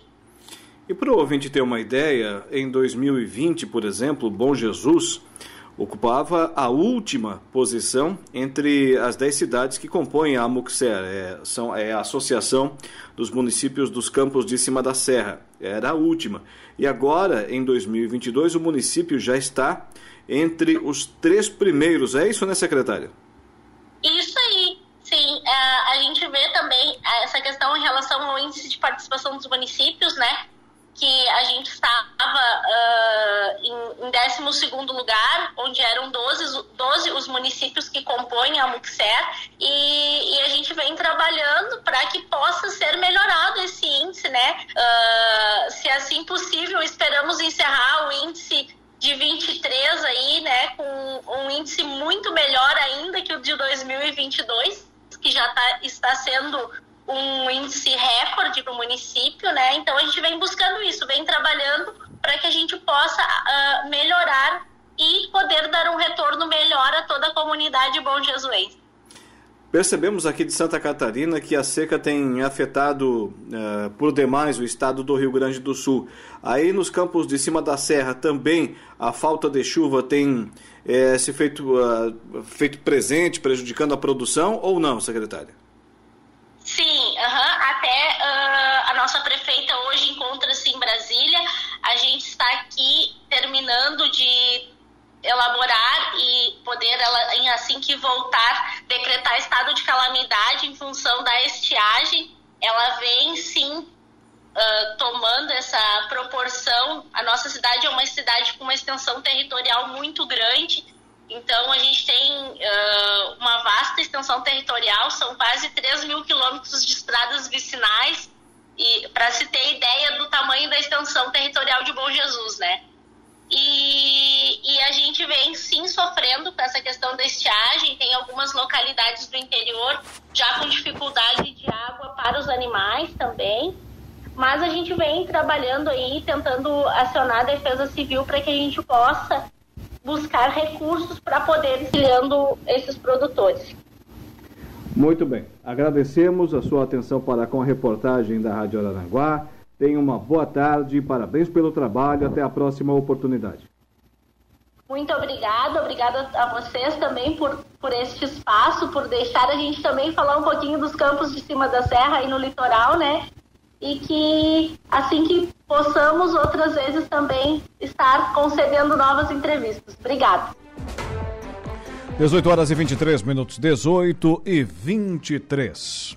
Aí, informação aqui na programação da Rádio Araranguá. Agora vamos rapidamente ao intervalo comercial. Na volta, Saulo Machado, Lucas Casagrande com a gente aqui no, no Dia em Notícia com a conversa do dia. Daqui a pouquinho estaremos de volta. Em Araranguá, no Angelone, é assim todo dia. Dia de super promoções, super ofertas para você. Januário Máquinas, a força, a potência que a sua terra precisa está lá na linha de produção, na linha de montagem da Januário Máquinas. 25 minutos faltando para as 7 horas agora da noite, né? Da terça-feira, tá na hora do quê? Da conversa do dia. A conversa do dia. Saulo Machado, Lucas Casagrande, senhores, sejam bem-vindos. Opa, tem cachorro latindo aí. Boa noite ou boa tarde, é. conforme a ocasião. Exatamente. Tec, tec, tec. É. Não, boa tarde, boa tarde. Hoje parece que o boa noite está quase cabendo, né? Porque é. tá, tá, tá mais escuro hoje, né? Discordo, aqui ainda está claro. É, o é do contra, não adianta, é do contra. É do então, contra. então que a trovada tá chegando. Ah, não, que não. Não, aqui tá um pouquinho, aqui na polícia rodoviária tá um pouquinho mais escuro sim. Mas aí é depois da linha do Equador, né? Ah, é que aqui o, a, a, trovada passa aqui na polícia rodoviária vinda do sul, daí ela já passa mais devagarzinho. Obedece o radar. Não, não é um daqueles microfones de lapela, não dá pra pendurar aqui no pescocinho ali, no coisa. Não dá, é um fone de ouvido, cara. tá falando pelo fone de ouvido. Sabe é, é que para ajudar, deixa eu explicar, para ajudar, o meu computador resolveu Travou. bugar agora, assim, Nesse agora. Momento, é, é. é, daí eu, não, vou correr pro celular, na mão não vou deixar, vamos é. lá. Mas olha só, esse, essa questão de falar pelo fone de ouvido é bem antiga, viu? Eu aprendi isso com o Sadi Lima, muitos anos, estava começando a minha carreira esportiva. Não era, não era esportivo. Tipo não, não, não, é daqueles grandão mesmo. E aí, uma vez, pô, cara, o microfone não funcionava, deu um problema e tal. Eles pararam que eu vou falar com o estúdio. Pegou o fone de ouvido e conseguiu falar, falar com o estúdio. Aí eu digo, puxa, vivendo e aprendendo, cara. Dá para fazer isso. E agora tu tá falando no fone, claro. Mas sem ter microfone também, né? É, é mais. Não, eu, eu lembro de uma vez que a gente tava fazendo, eu acho que era Festa do Peixe, no Arroio do Silva.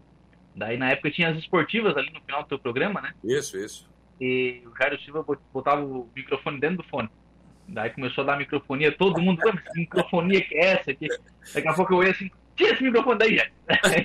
Verdade, fazer com o microfone aqui. E, e, e, outra que aconteceu comigo também, né, aqui na rádio antiga ainda. eu preparo as coisas tudo para abertura do programa, aquele negócio todo, faço uma redação básica, improviso muito, não me prendo muito a texto, enfim, mas, né? mas tenho aquela base ali, tem que ter, né? E aí chego na rádio de manhã, ligo o, o computador, já está na fase final ali do, do, dos comerciais, e ele resolve atualizar. Aconteceu agora aqui. Então, fiquei sem. Tiraram a escada e me deixaram pendurado no céu, cara. Mas saiu no improviso, alguma coisa eu devo ter esquecido, né? tudo anotado. Mas essas coisas acabam acontecendo com a eletrônica, né? Infelizmente, não tem jeito. Devo ter xingado alguém errado, mas tudo certo, né? Sim. Agora. mas depois que inventaram o perdão e a desculpa, ninguém mais apanhou na cara, né? mas, rapazes, hoje, depois da polêmica da mala ontem, né? Foi uma loucura. Hoje a polêmica foi da 7 de setembro, né? Porque ali perto da Fiat, antiga Fiat, está funcionando uma parte da Secretaria de Saúde. E aí é claro que o Departamento de Trânsito da Prefeitura foi chamado para fazer alguma intervenção ali, porque, claro, vai aumentar o movimento ali de pedestres. E vamos combinar que a nossa 7 de setembro, todo mundo acha que é preferencial. O cara bota o pé e não quer saber da rótula. Ninguém sabe que aquela plaquinha ali da preferencial é para chegar e, no mínimo, dar uma aliviada no pé, ver se não vê ninguém passa. Não, é pé na lata e vamos embora. Então, perigo. Aí começaram a acontecer acidentes. Por quê? Foi feito é, uma passagem para cadeirantes no canteiro central e foi feito uma, uma faixa de retenção. Uma, né? Bom, onde tem faixa de retenção, e para motorista que não sabe, quando tem a faixa de pedestre e não tem, a, não tem aquela a retenção, a, a, o pedestre até tem prioridade, mas ele tem que cuidar o carro. Quando tem a faixa de retenção, você tem que parar o carro. Você é obrigado a parar. O que está acontecendo? O cara que sabe, vê a pessoa com o pé na, na, na, faixa de segurança, para o carro. Aí outro vem atrás e bum. Aí deu. Começou a dar uns PT lá. O que, que acontece? Fui conversar com o Sandro Xavier a respeito. Cara, tá tudo muito bem sinalizado.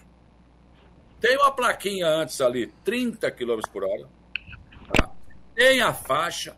Já estão avisando que vão fazer uma lombada de um lado e do outro, que vai ter que fazer, porque senão não vai ter jeito, não vão diminuir a velocidade, né? Mas mesmo assim os caras né, estão passando ali assim, à vontade. Aí quando alguém para para passar alguém, enche a traseira. Então, quer dizer, é uma coisa séria. Ah, bom, mas houve uma mudança. Tá bom, podiam ter anunciado essa mudança, poderiam, enfim. Né? Aqui na rádio, pelo menos, não sei, se chegaram a falar sobre isso. Não, não que eu tenha ouvido. Né? Nas redes sociais também não vi nada. Toda vez que vai haver uma mudança no trânsito, é preciso se avisar isso, falar com a população. Mesmo assim, não vai adiantar, alguém vai encher a traseira de alguém, pode acontecer. Lembra daquela lombada que foi, aquelas duas lombadas foram colocadas na Jorge Lacerda, naquela curva ali, né? Depois do Açores. Tinha gente que passou ali que chegou a voar. Né? Mas está lá a placa. Foram colocados por acidente, né? É? E resolveu ali, não deu mais acidente ali. Morreram pessoas ali. Sim, né? teve uma família inteira de meleiro que perdeu a vida. Então, ali. olha só. E, e, cara, o, o, grande, sabe qual é o grande problema do nosso motorista? Não sei se é Aranguá no Brasil. Ninguém olha a placa de sinalização, cara. Ninguém olha. O cara entra na rótula e tu tem que ficar olhando para ele, porque ele não liga o pisca. Ele acha que dói. Né? Virar, piscar ali. Pô, a seta é uma coisa que é só, é fácil, né, gente? Não, o cara tu não sabe para onde que ele vai, e aí tu não sabe se entra, se, se vai ou se fica. Tem que esperar o beleza se decidir para ver o que, que a gente vai fazer. Então está bem sinalizado. O que falta é os motoristas prestarem atenção e não dirigirem no trânsito como se estivesse sentado no sofá da casa com o controle remoto na mão. Mas, infelizmente, não é o que acontece. E aí muita gente mandou vídeo, ah, coisa e tal. As placas estão lá, gente. 30 por hora, Tá a faixa de segurança, tá a faixa de retenção, tá dizendo que ali vai ter uma lombada. E agora? Durma-se com um barulho desse, né? Aliás, sobre essa questão da, da, mudança da Secretaria de Saúde, o que tem que melhorar ainda um pouquinho é a questão da comunicação ali. É, tem algumas pessoas indo de um lugar para outro, né? Vai no Bom Pastor, tem que ir na, na Fiat Duna. Vai na Fiat Duna, tem que ir na UPA. É, aí liga para um lugar, às vezes o atendente também não sabe onde é que está. Enfim, essa, é esse tipo de comunicação nesse processo de mudança, que é um processo de mudança, vai, vai, vai sofrer algum tipo de desgaste agora nesse, nesse primeiro momento e tal, mas tem que melhorar esse processo de, de atender o cidadão, né? Pelo menos é o cidadão, olha, o serviço que estava aqui por causa da reforma está lá, e aí o cidadão tem que ir lá, tem que estar tá lá mesmo, tem que estar tá no outro. Né? Então o pessoal tem que ser mais bem orientado nesse sentido. Mas eu não entendi o que está acontecendo. Eu, eu digo que para é, fazer um certo pastor, é num lugar, vai lá e não é. Vai no outro. Só não sabe, não, não tá entendendo direito onde é que estão as coisas ainda. Então, assim, o, cara, o, cidadão vai no, o cidadão vai no Bom Pastor. Tá. Não, mas era na, na Fiat Una. Porque a farmácia está na Fiat Una. A de vacina, a central de vacina tá na UPA. Aí o cara fica andando de um, de um lado pro outro, né? Mas a, a secretaria deu a informação correta. Sim, mas isso é no atendimento, né, Saulo? É naquele atendimento de balcão, né? Que eu já ouvi algumas reclamações nesse sentido. O cara do balcão não sabe onde é que tá as coisas. Ah, bom, aí é uma coisa que é comum na secretaria, mas eu não vou entrar nisso. Eu não quero falar, já me incomodei com a Secretaria de Saúde, não quero mais falar sobre esse assunto, não, tá? Vou deixar. É bem comum isso. A secretária vai e fala uma coisa, e não é a secretária, os secretários de saúde. Vão, falam uma coisa, no postinho fazem outra. Então é uma coisa que eu não consigo entender isso. Eu não consigo entender. Quando era o Besser, era a mesma coisa. O Henrique Besser me dava entrevista de manhã. Né? Olha, não, no postinho o atendimento é assim. Não era. À tarde as pessoas, não, mas não é. Estou aqui no postinho, está dizendo que não. Então, uma coisa complicada, né? Mas enfim, eu não sei como resolver isso, né? Não sou secretário de saúde, mas eu acho que tem que ter mais pulso, tem que para aí, ó. É uma ordem, é uma ordem. Todo mundo tem que seguir. É quartel, gente. É saúde das pessoas. Tem que seguir todo mundo. Ah, mas o postinho lá não tá. Como é que é? Não tá fazendo? Como é que, é? como que não tá fazendo? Não, não, não, não, não pode. Olha, ontem eu, é, mudando de saco para mala, mas no mesmo sentido, eu fiquei conversando até umas 10 horas da noite com a secretária de, de Educação de Aranguá, do Cibic sobre algumas coisas do dia, né? eh, de algumas, algumas observações e até reclamações, enfim. E, e ela me pontuou algumas coisas. Olha, isso aí não pode acontecer, não. Essa reclamação procede sim. E eu vou para cima da direção da, da, da, escola e da creche que isso vai ser resolvido. Não é possível. Né? Então, acho que tem que ser isso. Tem que ir para cima e tem que exigir. Não, se eu dei uma ordem, é para cumprir. Tem que cumprir. Senão fica essa situação. Ora, tu vai no bom pastor, o cara consegue te dar a informação errada? Eu estou baseado no que tu está dizendo, tá? Não, eu estou baseado na, nas mensagens de ouvintes que a gente recebe com frequência, né? Só, a reclamação do pessoal que vai chegando. Eu já, eu já passei isso para a secretária da ENE, inclusive. Já, já houve esse atendimento. É que algum tipo de problema a gente sabia que ia ter, né? O ideal seria que tudo ficasse no mesmo lugar. Era o ideal. Ah, saiu do Bom Pastor, foi para tal lugar. Bom, tudo certo. Não foi possível, tiveram que fracionar algumas coisas em outros lugares. A gente já sabia que ia ter problema. Algum tipo de problema vai ter, com certeza. Não tem como fugir disso. Mas, senhores, temos boas notícias também da área da saúde, até inclusive aqui dentro do nosso Dia em Notícia. É, acabei selecionando, o Saulo Machado, um trecho do teu programa quando da entrevista com o presidente do Instituto Maria Schmidt. É, entrevista que foi a que aconteceu hoje no seu programa, Dr. Robson, né? Isso. Falando da inauguração de um centro de urologia dia 1 de março, lá no Hospital Dom Joaquim, em Sombrio. Que boa notícia, hein? É, uma excelente notícia, que esse era um problema muito sério. Não tinha aqui, não existia aqui. E aí, cara, não é que eu, eu tô com uma inveja boa de Sombrio. Mas sabe por que, que vai ser no Sombrio? Hum. Porque aqui, o tal do André Mota, eu vou falar dele de novo, eu, vou, eu quero cortá-lo com gilete. Né? Ele não deixou criar nada. Não, no hospital regional, nada, nada, nada se criou. Não, não cresceu grama embaixo do pé dele. E aí, o que, que, o, que, que o Instituto Maria Schmidt fez? Não, botar no sombrio, né? que não é do governo do Estado. Ou botar lá. Esse serviço podia estar aqui. Esse serviço podia estar aqui. Mas vem para cá, tudo bem. Vai ser atendimento eh, particular, convênio e SUS também. Então, vai ajudar. E olha, o Dr. Robson está muito, digamos assim, confiante. Mudou a postura. Hoje tem uma secretária de saúde que tem postura, né? Conhece saúde, né? Não quer fazer política. Ela é política, mas ela é do meio da saúde. Ela conhece muito bem a saúde de Santa Catarina. E aí, aqueles planos todos que a gente sempre teve, que nunca conseguiram sair do papel, Agora acho que tem uma porta bem aberta aí, bem escancarada para que a gente consiga. Por exemplo, né, a ortopedia também. A questão, por exemplo, eu ainda perguntei a ele da, da, do, do, do, da oncologia. Hein? Ah, da ressonância também, né? Não, não, da oncologia. Perguntei, olha, ele disse, claro, nós mandamos para o André Mota também. Tem alguns problemas ainda, mas não andou nada que o Instituto Maria Schmidt mandou para o então secretário, andou de forma, ele botava embaixo do pé e daqui não sai. Bom, as verbas, né? Teve um ministro da saúde que veio aqui e mandou liberar, não liberaram. A ressonância foi negada, né? Sim, sim, negado, negado. Então é umas coisas absurdas assim que não tem como, não tem como a gente entender. então sinto que há uma boa sintonia né, da, da, da, nova secretária, então a gente tem algumas possibilidades boas, excelentes. Né? É, esse aparelho de ressonância pô, é um negócio muito importante para nossa região, cara. Porque o brasileiro não, não faz saúde preventiva porque não quer, porque não tem dinheiro. Vai pagar 300 pau para uma consulta no médico, aí a gente pede uma ressonância 800, mil reais. Aí, como é que você vai fazer? Não tem como fazer. Aí o cara não vai. Né? Então, o que, que acontece? Você vai para o serviço público, mas aí tu chega no regional não tem uma ressonância. Agora tem o tomógrafo novo, que trouxeram finalmente, né? O outro era o tempo do avião a lenha, né? Então, tem que melhorar, tem que melhorar o nosso hospital.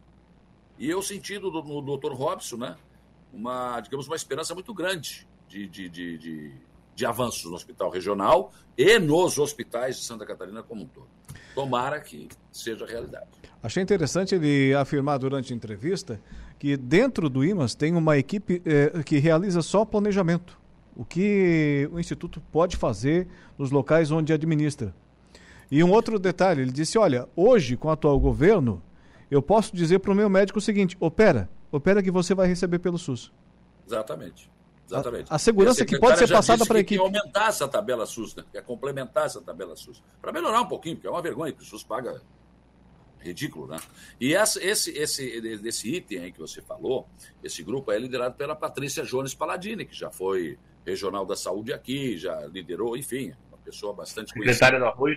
Secretário de Saúde do Arroio de Silva já foi também. É outra pessoa bastante né, interessante no que, no que se fala em, em relação à saúde, né? Patrícia Jones Paladini.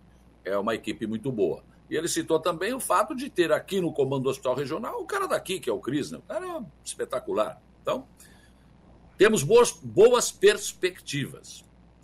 Mas hoje na Assembleia Legislativa, rapaz, a sessão começou a mostrar que parece que já passou aquele negocinho de amorzinho, é? tá tudo bem, governo, ai que beleza. Passou lua de mel, é? Como é, como é que é o amorzinho? beijinho, né, querido? Ou que é o beijinho? Não, beijinho no ombro, né? Aí não. Nunca achei que fosse isso. Qual é o problema, rapaz? Na minha idade o cara pode tudo, não tem problema, tá tudo certo. Ai, e tava pegando no teu pé outro dia pelo save the date, né? Tá, entendeu? É, o save the date. É uma frescurada, né? Não, hoje eu tava falando com o pessoal do Grande Fronteira sobre o. Eu tive que traduzir é. tudo. Open bar, rapaz, ó, open bar é bebida liberada, tá? É open food, rapaz, aí é a comidinha, né? Tá. Ah. Os caras botam em inglês, depois explicam o que é, então já bota em português esse negócio. Pra que botar em inglês? Oh, cara, vou te contar. Tá, mas o que, é que teve na Assembleia? Então, os deputados, porque, claro, o governador Jorginho já disse, mandou que as obras paralisem, algumas obras aí nos municípios, faça todo o levantamento para ver o que, que vai continuar ou não. E aí, deputados do Oeste né, e outras regiões um deles foi Napoleão Bernardes, de Odissareta, e se levantaram contra isso. Para só um Bom, essas obras foram escolhidas pela população. Os, há um convênio com o governo do Estado e com o CNPJ do Estado e do município. Não é com o CNPJ do Carlos Moisés nem do, do Jorginho Melo. Como é que vai parar para depois ver se vai continuar? Eles não querem que pare. E aí, alguns deputados estão fazendo no, nas suas regiões levantamento dessas obras para tentar, não, peraí, vamos, vamos pressionar para não parar, é. Principalmente em estradas no oeste, que estão em, estão em petição de miséria, sabe? Que é, elas não podem parar, elas têm que continuar, e os deputados não querem que parem. E o nosso representante aqui da região, o Tiago Zilli, já olha, eu tô, já estou fazendo o levantamento na minha região para ver que obras aí tem, né? E também não quero que pare. Ninguém quer que pare. Isso aí. Mas todo mundo entende pelo que ouvi da, da, dos deputados que se manifestaram, e foram muitos, é, eles até entendem que o governo queira fazer uma revisão, ver e tal, mas não para a obra. Por que parar a obra para fazer revisão? Não. Que obra é essa aqui? Ah, essa aqui é a SC 285. Não é lá no S, tem. Né? Ah, então vamos ver aqui o contrato. Tá tudo certo, tá andando bem. Não, então tá, tudo bem. Ah, não, mas aqui tem um problema. Não, daí para. Então, hoje houve já uns, alguns chutes na canela. houve defesa também, né? Houve defesa. Então já começou o debate. O Carlos Humberto, né, que é do PL, disse: olha, as obras que paralisaram vão ser retomadas e o Jorginho Melo vai terminar as obras todas, enfim. Mas... Só que a caneta não está na mão dele, né? Tem outro problema aí, Saulo, que é o seguinte: o modelo adotado pelo Carlos Moisés no mandato passado foi um modelo de, de distribuir dinheiro e de não executar as obras. Ele, ele mandava é. o dinheiro para que os municípios executassem as obras. E hoje, o CNPJ que está a perigo não é o CNPJ do governo do Estado. É o CNPJ dos municípios, porque os contratos são entre municípios claro. e empresas. E, e empresas... uma prefeitura, e se uma prefeitura dessa resolve, não, o governo vai parar de mandar o dinheiro, vou parar a obra também. E, e a empresa? Tá. E o Neudi Sareta falou também que algumas empresas do Oeste já estão dizendo, então, vou entrar na justiça contra a prefeitura e o Estado. Pronto. Claro, mais contra a prefeitura, porque o contrato deles é com a prefeitura. Claro, tem que entender que o dinheiro vem pro, do governo do Estado. Se não vem, se for o governo do Estado, ele também pode ser é, colocado como parte numa ação.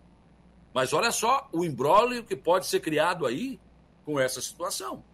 Senhores. Oh, não tem nada de errado com a minha obra. Eu estou tocando, eu fui contratado para asfaltar essa estrada, eu estou asfaltando. Né? Aí você, não, vai parar a obra agora, como vai parar? E o meu prejuízo? E as máquinas que estão aqui? E os meus empregados que estão aqui, é que paga? Quem é que vai pagar? Como você disse, contrata com as prefeituras. O prefeito vai se ver, olha, vai se virar nos 30. Vai ser um negócio bem complicado. Mas o Estado também pode responder. Então, acho que os deputados que falaram têm razão. Ou então, vai fazendo a revisão, mas deixa a obra continuar. Ué, a não ser que não tenha mais dinheiro. Hum. Hein? Aí é dor de barriga. Aí, olha. O problema é sério. Aí eu não sei o que vai acontecer, nego. Vai ser um negócio bem complicado. Senhores, mas eu sei o que vai acontecer na sequência da nossa programação. O Flavinho. É. Flávio. Então vamos ter que encerrar um pouquinho antes hoje. Exatamente. Vamos embora. Ele espera por você. É, inspira. Boa noite, senhores. Ai, ai. Boa noite, Saulo. Boa noite, Lucas. Tchau, um abraço, até amanhã. Um abraço, até amanhã. Encerramos assim o nosso Dia em Notícia, que volta amanhã, nesse mesmo horário e sempre com o oferecimento de Angelone Araranguá. No Angelone é assim, todo dia a dia de super promoções, super ofertas para você. E Januário Máquinas, a força, a potência que a sua terra precisa estar tá lá, na linha de produção da Januário Máquinas. Obrigado pela sua audiência. Boa noite e até amanhã nesse mesmo horário. O Dia em Notícia, de segunda a sexta, às quatro da tarde.